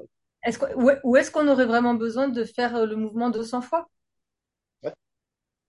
Parce que, Alors euh, parce que comme on sait avec les neurones miroirs et tout ça, euh, rien que l'idée de penser au mouvement nous fait faire le mouvement. Alors bien sûr qu'à un moment donné, il faut muscler. hum, Bien sûr qu'il y a quelque chose comme ça à faire. Mais hum. est-ce que c'est, est-ce que du coup on peut pas accélérer toutes ces parties-là?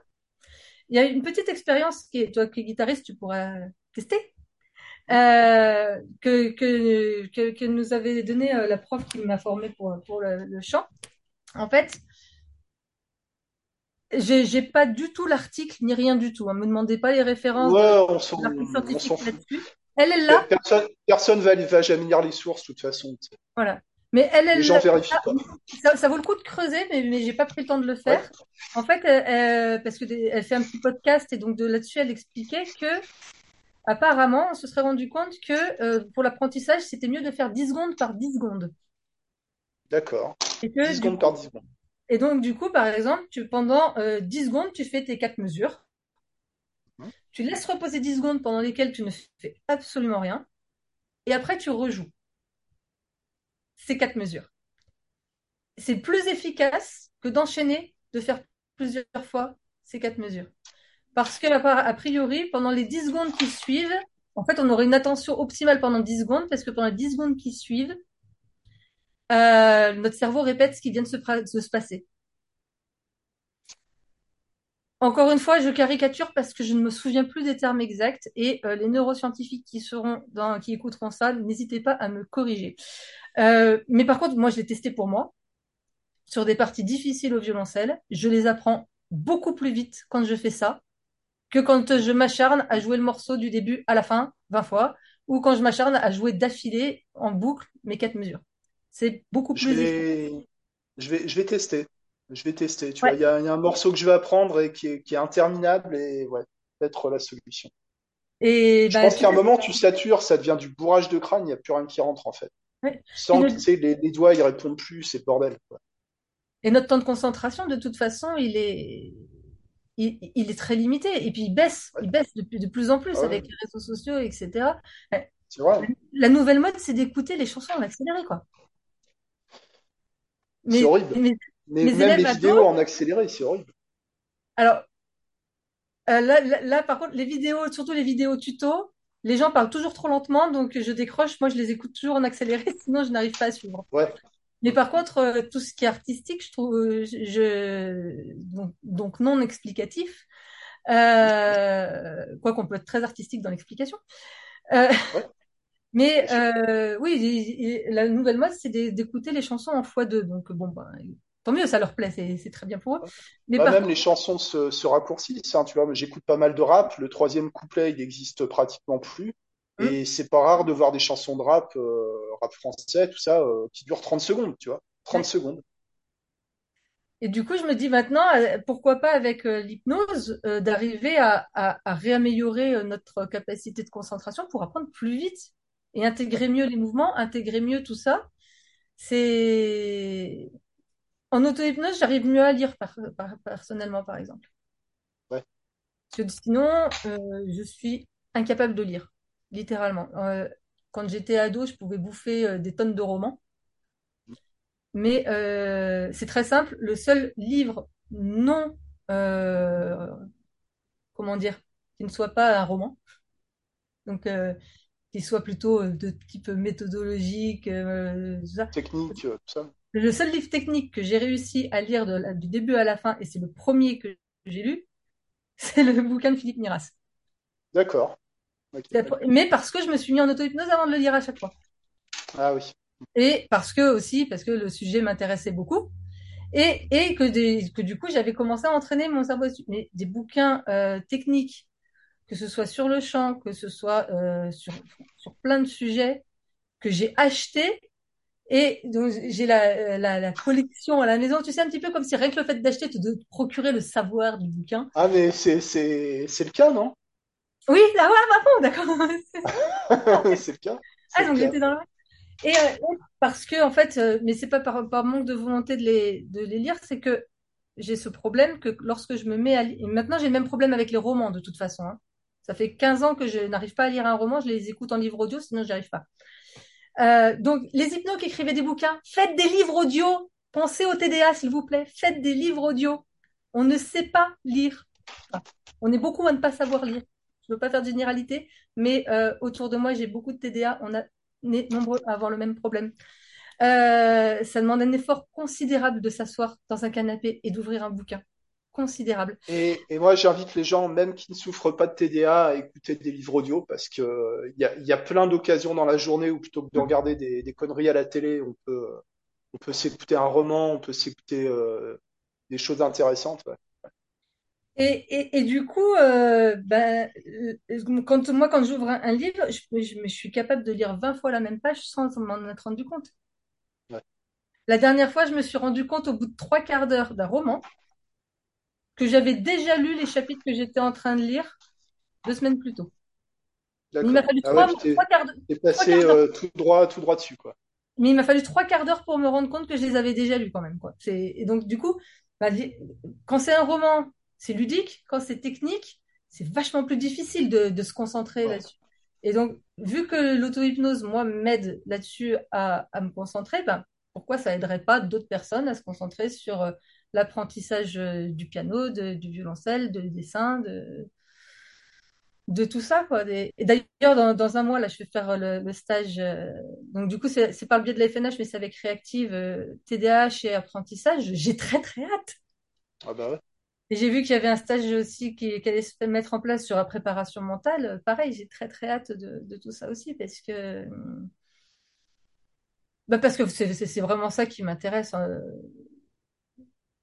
Globalement, en fait, euh, je pense qu'il y a, il y a beaucoup d'hypnos qui sont extrêmement compétents pour euh, traiter plein d'autres problèmes que là où moi je vais pas être compétente, donc autant me, me spécialiser sur ce genre de choses euh, qui me touchent particulièrement du coup.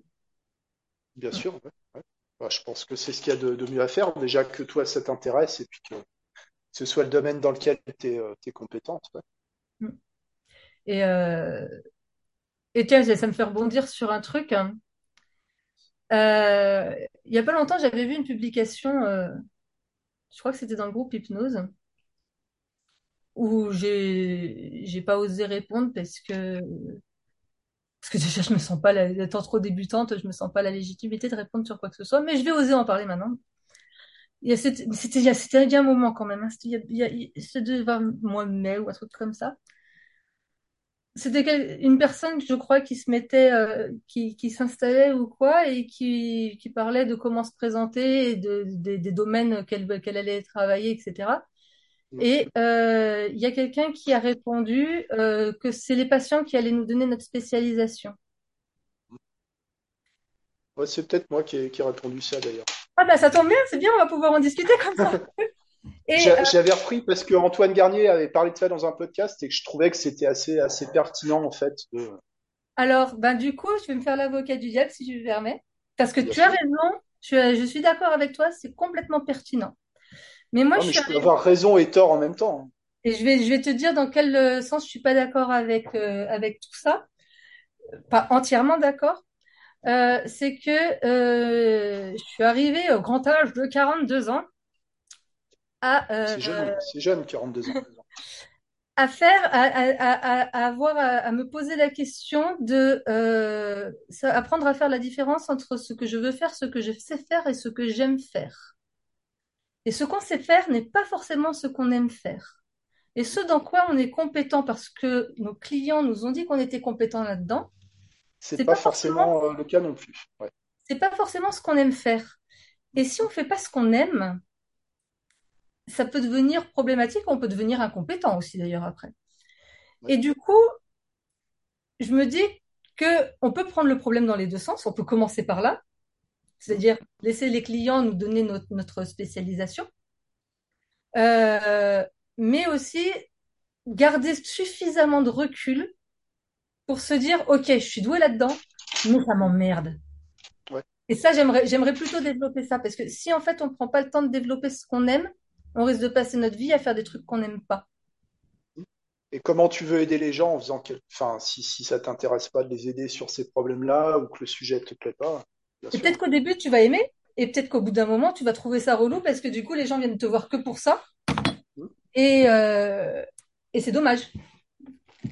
Et, c'est- et, et c'est dommage. Donc, du coup, il y a, il y a, je- donc c'est pour ça que je suis d'accord avec toi, parce qu'au début, surtout Ouais, on ne sait pas trop mais ce qu'on aime, en, en le disant, je me rends compte que c'est, enfin, c'est, faux parce que c'est incomplet, quoi. Si, euh, si j'avais laissé les, les gens euh, choisir ma spécialisation, j'aurais peut-être eu euh, des tas de, de demandes pour d'hypnose régressive de vie antérieure, de révélation de trauma, de, de machin. Ouais. ouais. Voire ou des gens qui veulent se sevrer de l'héroïne sans passer par le médecin ou des, des choses comme ça. Donc effectivement, on peut pas se baser sur les demandes des gens pour, mm. on peut pas. Ouais, et, et du coup, ben, alors c'est aussi pour ça, je pense que j'ai pas fait de com, parce que déjà, j'ai pas le temps d'en faire. Et euh, ben, vu que j'ai déjà un public d'artistes et Ouais, que j'ai envie de travailler euh, avec des artistes, euh, ben, le bouche à oreille, ça marche plutôt pas mal. En plus, je suis mauvaise, j'ai jamais eu besoin de faire de pub pour le chant parce que j'ai eu de la chance. J'ai eu deux licornes dès le départ qui m'ont fait énormément de publicité elles-mêmes et donc du coup, j'ai très vite euh, eu ma petite réputation euh, dans, dans le milieu euh, du chant, quoi. Donc, euh, mais c'est parce que j'ai, je suis tombée sur deux élèves qui bossaient comme des malades et que et qu'il y a eu du résultat et c'était c'était très très cool, quoi. Ouais, parce Mais que t'es, parce que t'es bonne euh, dans ce que tu fais aussi. Je pense que parce que je suis surtout parce que oui, oui, oui, j'ai des, j'ai, j'ai- des bonnes compétences. Ça, c'est ça, c'est un truc sur lequel j'ai plus de problème de légitimité. Ça, au bout de 10 ans, ça commence à aller.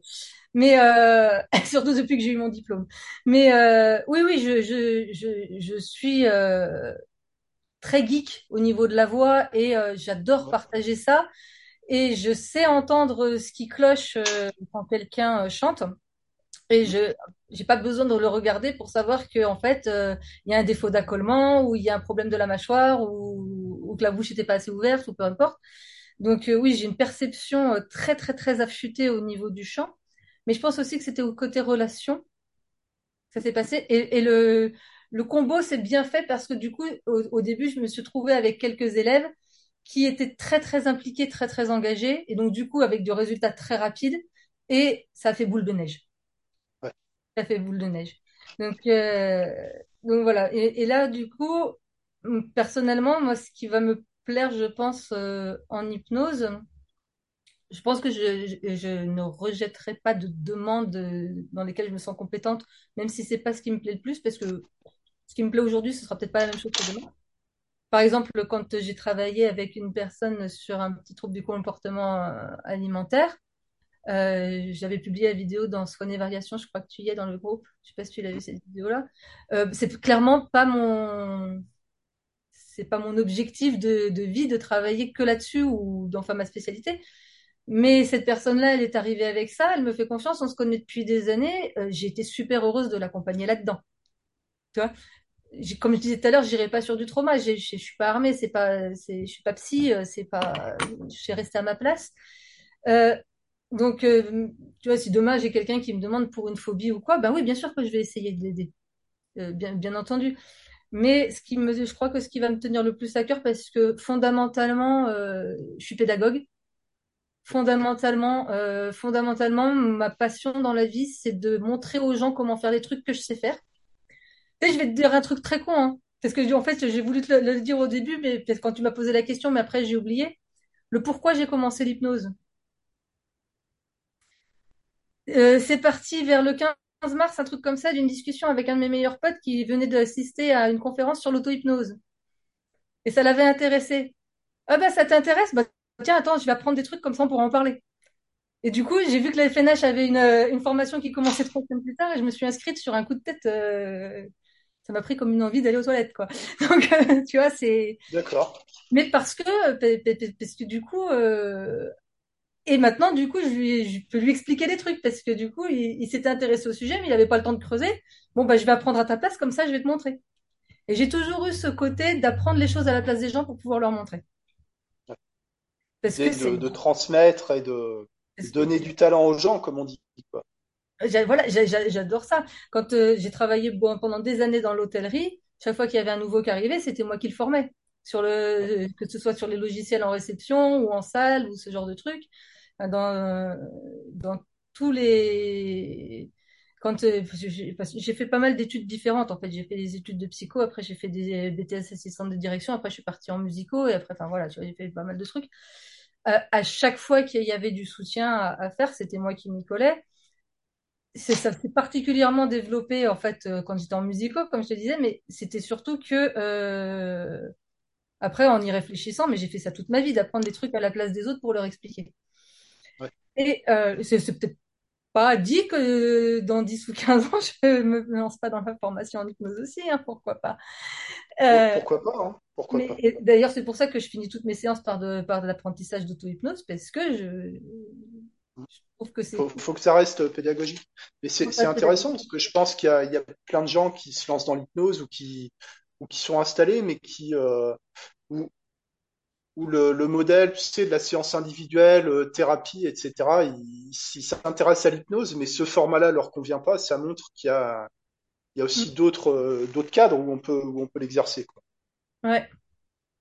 Et, euh, et du coup, c'est le, ben, pas, si, si je dévie des artistes aussi après, ce sera peut-être aussi plutôt me, pour travailler avec des personnes qui ont ben, le même genre de problème que moi, avec l'apprentissage, avec, euh, avec, le, avec les neuroatypies aussi. Parce que du coup, moi, j'en cumule quelques-unes des neuroatypies.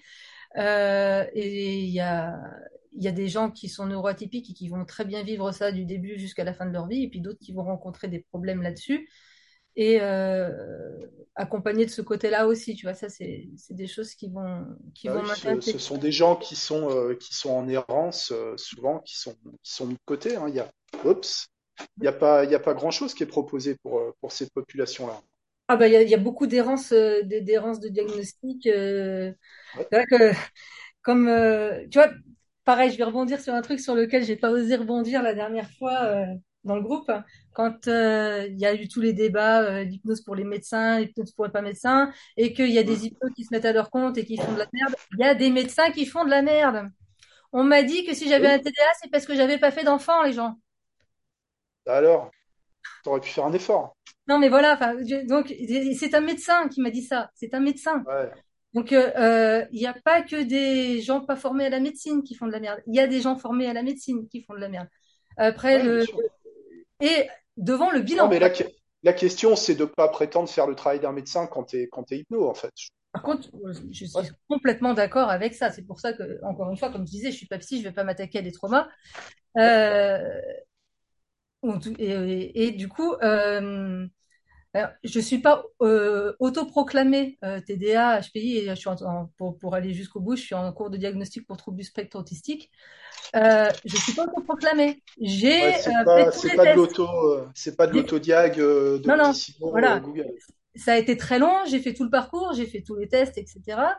Quand j'ai montré le bilan euh, neuro au médecin. Il me dit, mais non, tes problèmes d'impulsion, c'est parce que ta vie n'est pas logique, t'as pas fait d'enfant, alors que tu as un mari et une maison. Voilà, quoi.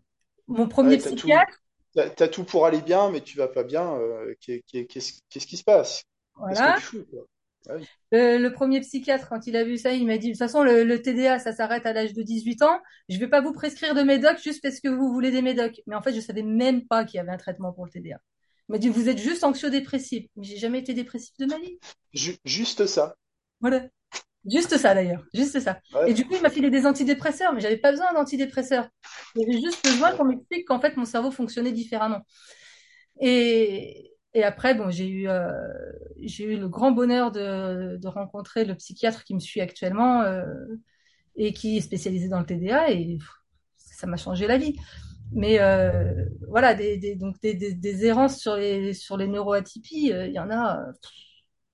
Et le nombre d'adultes qui sont même pas diagnostiqués ou qui n'ont même pas, euh, qui ont même pas le soupçon qu'il peut y avoir un problème. Ouais. Et le truc le plus drôle, c'est que, bah, alors moi, j'en parle, tu vois, j'en parle très très librement, hein, parce que et dès le début, hein, j'ai, en fait, j'ai jamais eu de de problème de parler de ça, en fait, parce que pour moi, c'est un super pouvoir, c'est pas une tare.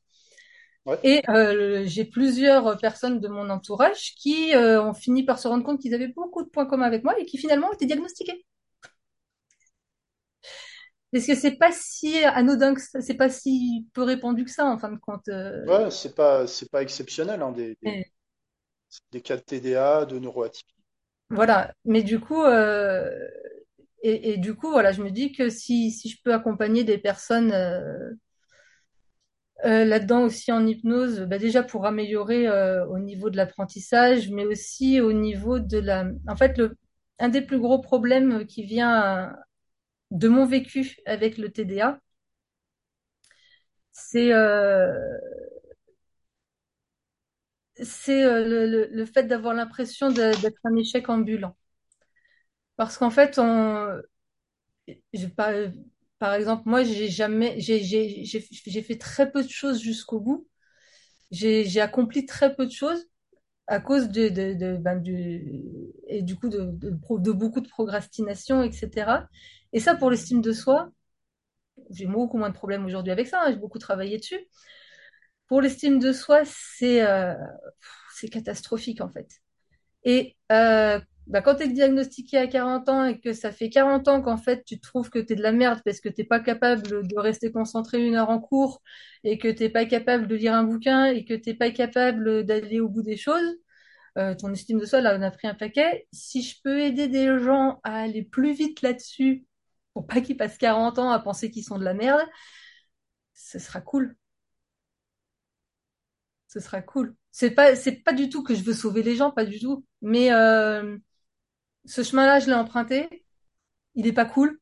Si tu peux en prendre un autre, essaye quoi. Tu vois, c'est. Et donc du coup, euh, c'est pour ça que et que là-dessus, ça me, c'est un terrain qui m'intéresse. Et finalement, au départ aussi, euh, avant, je travaillais pas du tout avec les enfants en chant. Et euh, finalement, ben, je, je me rends compte que c'est que, que, que déjà je passe très bien avec les enfants, même sans en avoir fait, dis donc. Et Comment, comment est-ce possible? T'es sûr que t'en as pas fait? Faut non, en faire, ça va te, ça va te guérir ton, ton TDA. c'est parce qu'en fait, moi, j'ai par contre, j'ai jamais grandi, donc euh, du coup, c'est pour ça. Et et et du coup, euh, je m'étais dit que ben, en hypnose, à part euh, à part dans le cadre des cours de chant, euh, je le ferais pas. Sauf que ce week-end, euh, en fait, il y avait mes deux petites voisines à la maison. euh, j'ai fait une petite soirée à la maison et puis j'ai fait une petite démo d'hypnose euh, sur un ou deux copains. Puis, du coup, les enfants ont voulu que je teste sur eux. Parce que j'avais j'avais réussi à faire oublier le chiffre 7 à un pote. Et donc, du coup, la petite de 8 ans, mais, tu peux me faire oublier un truc à moi aussi? Donc, je dis, attends, demande à papa et maman. Ils ont dit oui et tout. Et en fait, j'ai trouvé ça génial. Je me suis régalée à leur faire faire une petite séance, quoi. Donc, du coup, euh, je pense que je, je- j'accueillerai bien volontiers les enfants aussi après parce que c'est, j'ai, j'ai, j'ai, j'ai créé un rapport avec eux qui est, qui est pas le même qu'avec les adultes Ouais. et avec lequel je, je m'attendais pas à avoir autant de, de, de gratification. Ouais. Et ça me donne pas pour autant envie d'en faire. Mais quand c'est ceux des autres, c'est cool. Ouais. Donc euh, voilà. On a dévié du chant, mais c'est euh, ouais, mais en, en chant, ça s'est passé pareil en fait. En, en chant, c'est vraiment euh, au départ tu peux, tu peux pas isoler en fait. Tu peux pas isoler le chant euh, dans, dans la vie de la personne, en fait. Je pense. Enfin, peut-être tu peux isoler le chant dans le cadre des cours de chant, mais c'est euh, c'est la même personne qui chante oui, et qui bien est en sûr. dehors. Mm. Ouais. Oui, bien sûr, bien sûr. Mm. Et les problématiques, euh, enfin, j'ai j'ai l'impression hein, qu'une personne qui te dit qu'elle a une anxiété de performance euh, pour un concert, elle va avoir la même euh, pour, euh, pour euh, d'autres aspects de sa vie. Une personne qui a le trac, elle Ah va ben, avoir aussi des problèmes pour s'imposer dans la vie de tous les jours, et- etc., etc. Donc c'est euh, ben, j'ai eu le cas avec c'est- euh, ouais. avec une élève de qui est en collège euh, où en fait on a travaillé sur la confiance en soi, les angoisses et tout ça par rapport au chant. ouais. Mais je savais qu'elle avait de la phobie Ça se répercute, ça se répercute ailleurs. Bah, c'est-à-dire que maintenant elle vomit plus avant d'aller à l'école, quoi. C'est pas mal, pas Et on n'a pas travaillé là-dessus. On a travaillé par rapport au chant. Mais un jour, elle est venue me voir, elle m'a dit euh, Lucie, on peut refaire de l'hypnose, c'était vachement bien parce que du coup maintenant je vomis plus. Ah ben, ouais, ouais, vas-y, demande, on y va quoi. C'est vrai, c'est cool. Et euh, du coup, ben, de temps en temps, elle me dit, Ah, bah tiens, en ce moment, euh, ça recommence. euh, est-ce qu'on peut faire une petite séance? Ben, ok, tu peux. Et maintenant, maintenant, je suis plus dans le sens de dire, euh, tu peux la faire toi-même. Montre-moi. Et on y va ensemble pour qu'après elle puisse. Euh, donc elle a ces petites euh, auto-séances à faire euh, au cas où, où ça revienne. Mais bien, bien sûr qu'en fait, c'est tu travailles un truc et puis en fin de compte, ça, ça agit sur plein d'autres, quoi. Ah, puis la musique, c'est des, enfin, c'est des conféren- des, des compétences euh, transposables, quoi. Mm.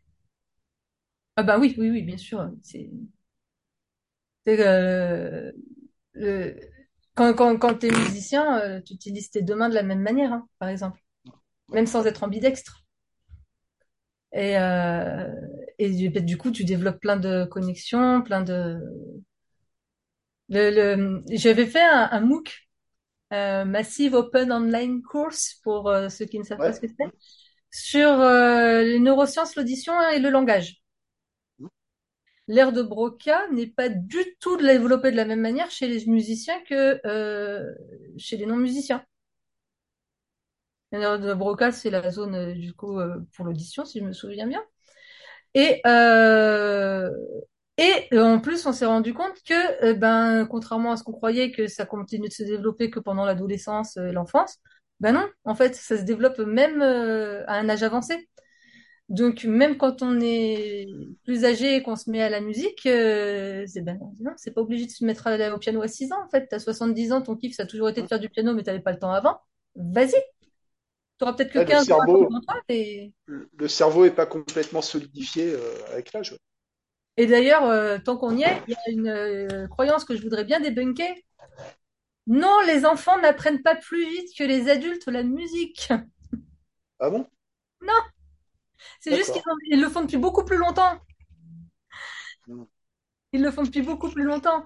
Mais pour eux aussi, c'était galère au départ. Et, et rappelons que les enfants, euh, ils ont que ça à foutre de leur journée. Et voilà. Et en fait, à 6 ans, le petit, il vient faire sa demi-heure de cours de piano. Et après, euh, le, le- le- dans la semaine, il y a papa et maman qui disent, Ah, t'as, bien fait ton piano, t'as bien fait ton piano, t'as fait tes exercices. Et comme l'enfant, il est dans un milieu scolaire, etc., il a l'habitude de faire des devoirs. Et donc, du coup, il va aller faire ses exercices de piano.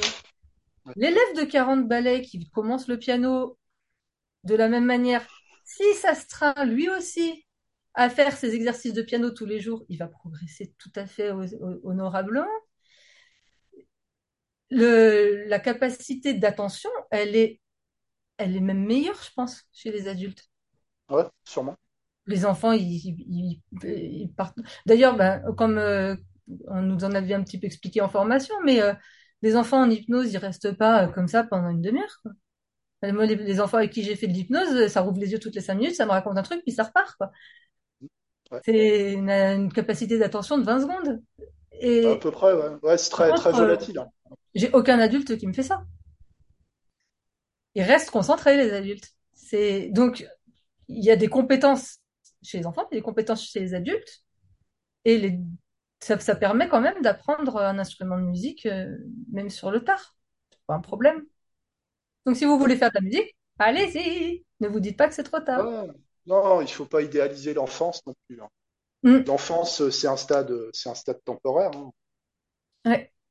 Et d'ailleurs, très souvent, moi, j'ai vu justement euh, au niveau instrumental des adultes euh, faire en un an ce que des enfants font en trois ou quatre ans euh, au piano au conservatoire. Des adultes qui s'y mettent, Ah bah pas oui. des, pas des adultes qui vont faire leur demi-heure de cours de piano et qui touchent pas le piano pendant la semaine, bien entendu. Hein. C'est toujours tout est relatif, quoi. Donc, donc voilà, c'était la petite croyance à débunker en tant qu'on y est. Eh ben, merci. Ah bah, il y en- on n'en finira là, pas de débunker les croyances, mais c'est, mais c'est important. Mais par contre, euh, j'ai pas d'études là-dessus, hein. C'est juste euh, complètement empirique, c'est de, de l'observable parce que en plus j'ai de la chance, je travaille avec une prof de piano, donc euh, je vois bien les adultes, euh, les progrès qu'ils font au piano au Non, quotidien, on peut, on peut se baser sur l'observable aussi. hein. Mm, On on peut pas tout justifier par des, par des études. Si tu mm. dis que des adultes sont capables d'apprendre, euh, d'apprendre à jouer de la musique, euh, enfin, oui, oui, c'est, enfin, Ah, c'est le bien sûr. cas, bien sûr, Mm. c'est le cas. Heureusement, Il y a bien il y en a heureusement. bien qui se mettent à apprendre l'anglais à 40 ans ou à 50 ans, euh, pourquoi on pourrait pas se mettre à apprendre autre chose, quoi. C'est... Alors bien sûr qu'après, par Même, contre, euh, là où ça va changer, c'est les problèmes de souplesse. Si tu oui, te mets à bien sûr. 70 ans que tu as de l'arthrose, tu vas avoir vachement plus de mal. Mais ça, c'est, ça n'a rien à voir avec ton cerveau, en fait. Ça...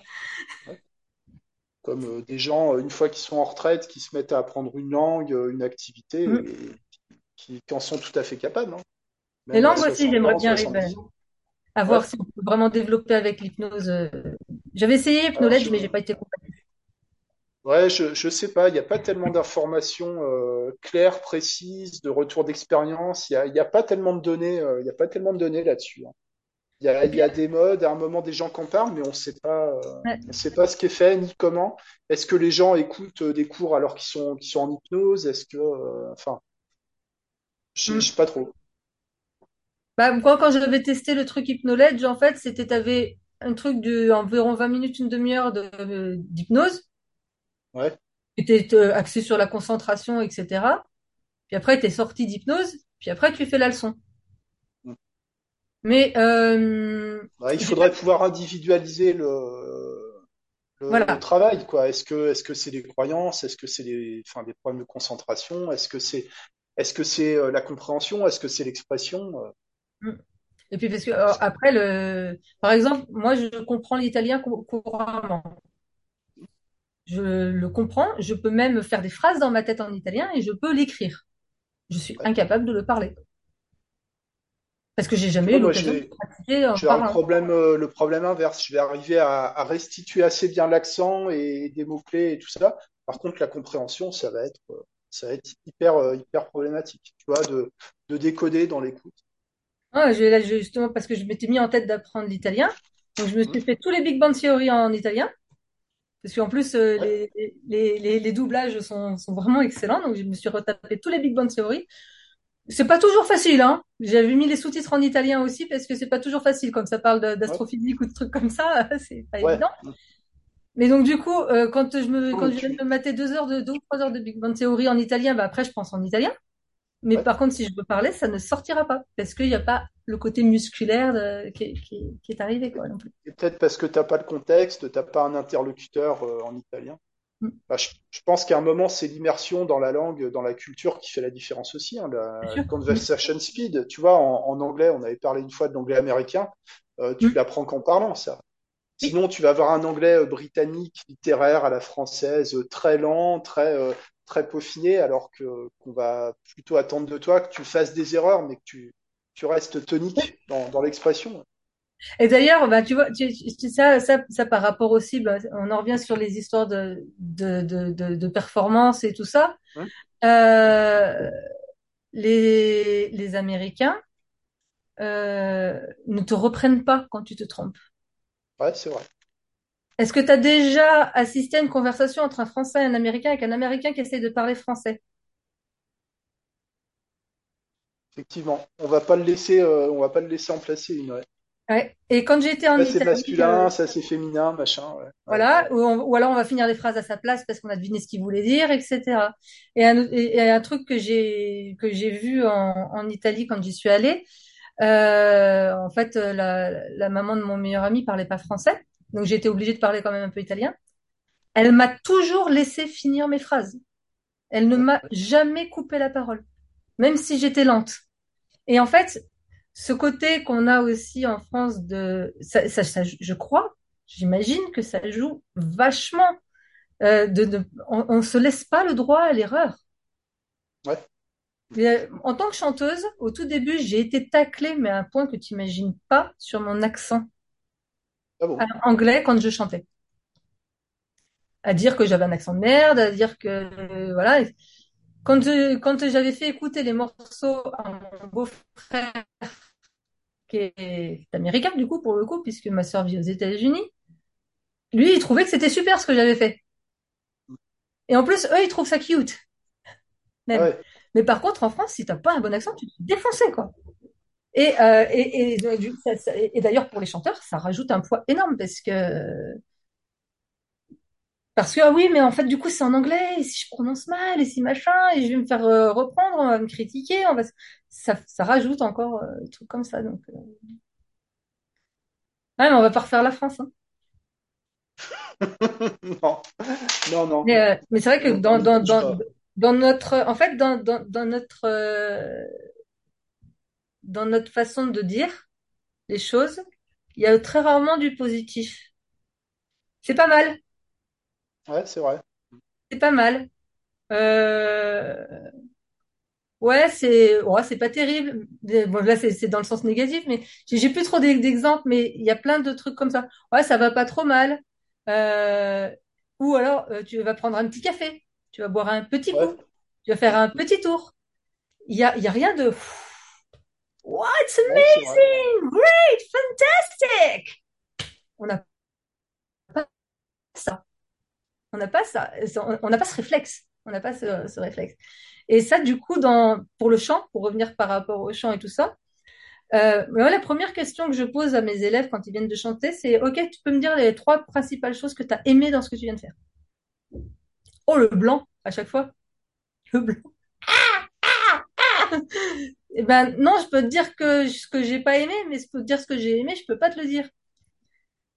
Et si je commence, et après, donc, euh, c'est un exercice, hein, ils finissent par y arriver, à part admettre euh, leur capacité, parce que et, et ça, après, du coup, c'est des trucs que je, pour revenir aussi toujours sur le sujet de l'hypnose, c'est des trucs que je m'amuse à renforcer en hypnose. L'idée, c'est pas de leur envoyer des fleurs, mon idée derrière ça. L'idée, l'idée derrière, qu'ils aient conscience de ce qui va bien, c'est pas juste pour les flatter. Parce que quand tu apprends un truc, si tu fais, si tu focalises que sur ce qui va mal, t'as pas de référentiel pour te baser pour aller pour améliorer. Tandis que si tu as pu, ok, bah par exemple, tiens, cette phrase, je l'ai bien chantée. Ok, qu'est-ce qu'il y avait dans ce mot en particulier qui résonnait bien, que tu pourrais transposer sur ce mot en particulier qui résonne moins bien? Est-ce que c'est le placement de ta langue? Est-ce que c'est la hauteur de la note? Est-ce que c'est la voyelle? Est-ce que c'est la consonne? Est-ce que qu'est-ce que c'est qui va bien là? Ok, ce mot-là, il est vraiment cool. Tu peux me faire cette note-là, mais avec le mot que tu avais là? Ok, ah bah t'as vu, du coup, c'est pas la note le problème, parce que quand tu mets le mot qui est là, La note, elle va. Ok, donc maintenant, donc c'était le placement de la bouche. Maintenant, est-ce que tu peux amener ce mot, mais en gardant un petit peu le placement de la bouche? Ah bah ça y est, c'est résolu. Donc si on a un référentiel de quelque chose qui va bien, qui marche, qui est acquis, on se base dessus pour corriger ce qui va pas. Mais en général, on nous pointe d'abord toutes nos erreurs. Et mais si on pointe que nos erreurs, on ne sait pas sur, sur quoi je me base derrière pour améliorer. Parce qu'en fait, si on me pointe que mes erreurs, c'est que j'ai fait que de la merde. Ah, puis ça a un effet déprimant, hein. Puis même Mm. sur le sur l'estime personnelle, c'est euh, bah, il Ouais. mieux se concentrer sur ce qui fonctionne. Mais même avec toute la, euh, euh, même avec toute la bonne volonté du monde et que, quand c'est juste pour dire, oui, mais je te dis, je te, je te, dis ce qui va pas pour que tu t'améliores. Bah oui, mais pour Ouais, m'améliorer, j'ai besoin de savoir ce qui va bien, en fait. ouais. C'est, c'est, c'est hyper important. Et puis, moi, moi, personnellement, j'avance mieux avec une carotte qu'avec un coup de pied au cul, hein. Suis une Ah ouais. Moi, tu tu me, tu me dis, euh, si tu fais ça, tu vas voir, tu auras ça, euh, ça va mieux marcher que si tu me pousses. hein. Et, je pense que je suis pas une exception. Non? Et, Non, euh, je pense pas. et- Et c'est des habitudes pédagogiques un peu euh, hum, de le défaut, le défaut. Alors, je sais pas si c'est typiquement français, mais euh, chez nous, c'est surreprésenté, quoi, cette, euh, cette oui. façon de faire. Ah, tu vois, euh, un, truc qui m'avait marqué euh, il y a, il y a, longtemps maintenant, parce que maintenant il est, euh, il est étudiant, mais il devait être ce qu'on a d'équivalent de sixième, mon neveu. Et il était très fier d'être premier de la classe. Il avait eu straight A's dans toutes les, matières. Et je dis, ah, bravo et tout, tu dois être super fier, tu es le premier de la classe. Il me fait, je suis aussi le plus beau. T'en entends beaucoup des gamins en France qui vont me dire ça? Ah non, non, ils vont dire non, j'ai eu de la chance, non, mais faut pas le dire. Enfin, d'ailleurs, les premiers de la classe en France, euh, c'est une position qui est pas trop enviable. hein. Et, le par contre, et là-bas aux États-Unis, euh, ben, le premier de la classe, il peut être aussi vachement populaire. En fait, c'est pas, c'est pas incompatible. Et, aujourd'hui, le gamin, bon, bah, il a Virginia Tech, euh, il a, déjà des offres d'emploi pour euh, certaines euh, entreprises. c'est, tu vois, parce que parce qu'il y a eu le, y a eu le côté d'être toujours positif. c'est peut-être peut-être même à outrance, hein, mais j'ai remarqué que depuis, parce qu'avant, quand j'enseignais, j'étais dans le côté de pointer les erreurs au tout début, parce que c'était comme ça que j'avais appris. Mes élèves ont, ont progressé dix fois plus vite à, à partir du moment où j'ai inversé la tendance. ouais, Donc, euh, ils n'ont pas tout faux, les Amirlocs. non, non. Mm. Lucie, je te propose de, de conclure. Le temps, le temps Ouais, passe très vite en ta je vais compagnie. avoir cours en plus. Ouais, ouais, c'est ça. Et je vais avoir, euh, je vais avoir un rendez-vous aussi. Merci, euh, merci beaucoup pour ton temps, pour Ah, ton, merci, pour ton merci beaucoup à toi. Merci beaucoup à toi, c'était super sympa. Euh, et puis, bah, à bientôt. Est-ce que tu veux, tu veux prendre le mot de, le mot de la fin? Euh, chanter. Chanter. Ok. Chantons. Voilà. Maintenant, on fera tout. On va finir la journée en chantant. Voilà, comme dans Voilà. une comédie musicale. Merci les gens pour votre écoute. À bientôt. Bonne fin de Merci journée. Comment, beaucoup. comment on ce truc? Euh, c'est pas ça. C'est pas ça. Attends, normalement, j'ai l'habitude hein, de Zoom, mais voilà. Arrêtez.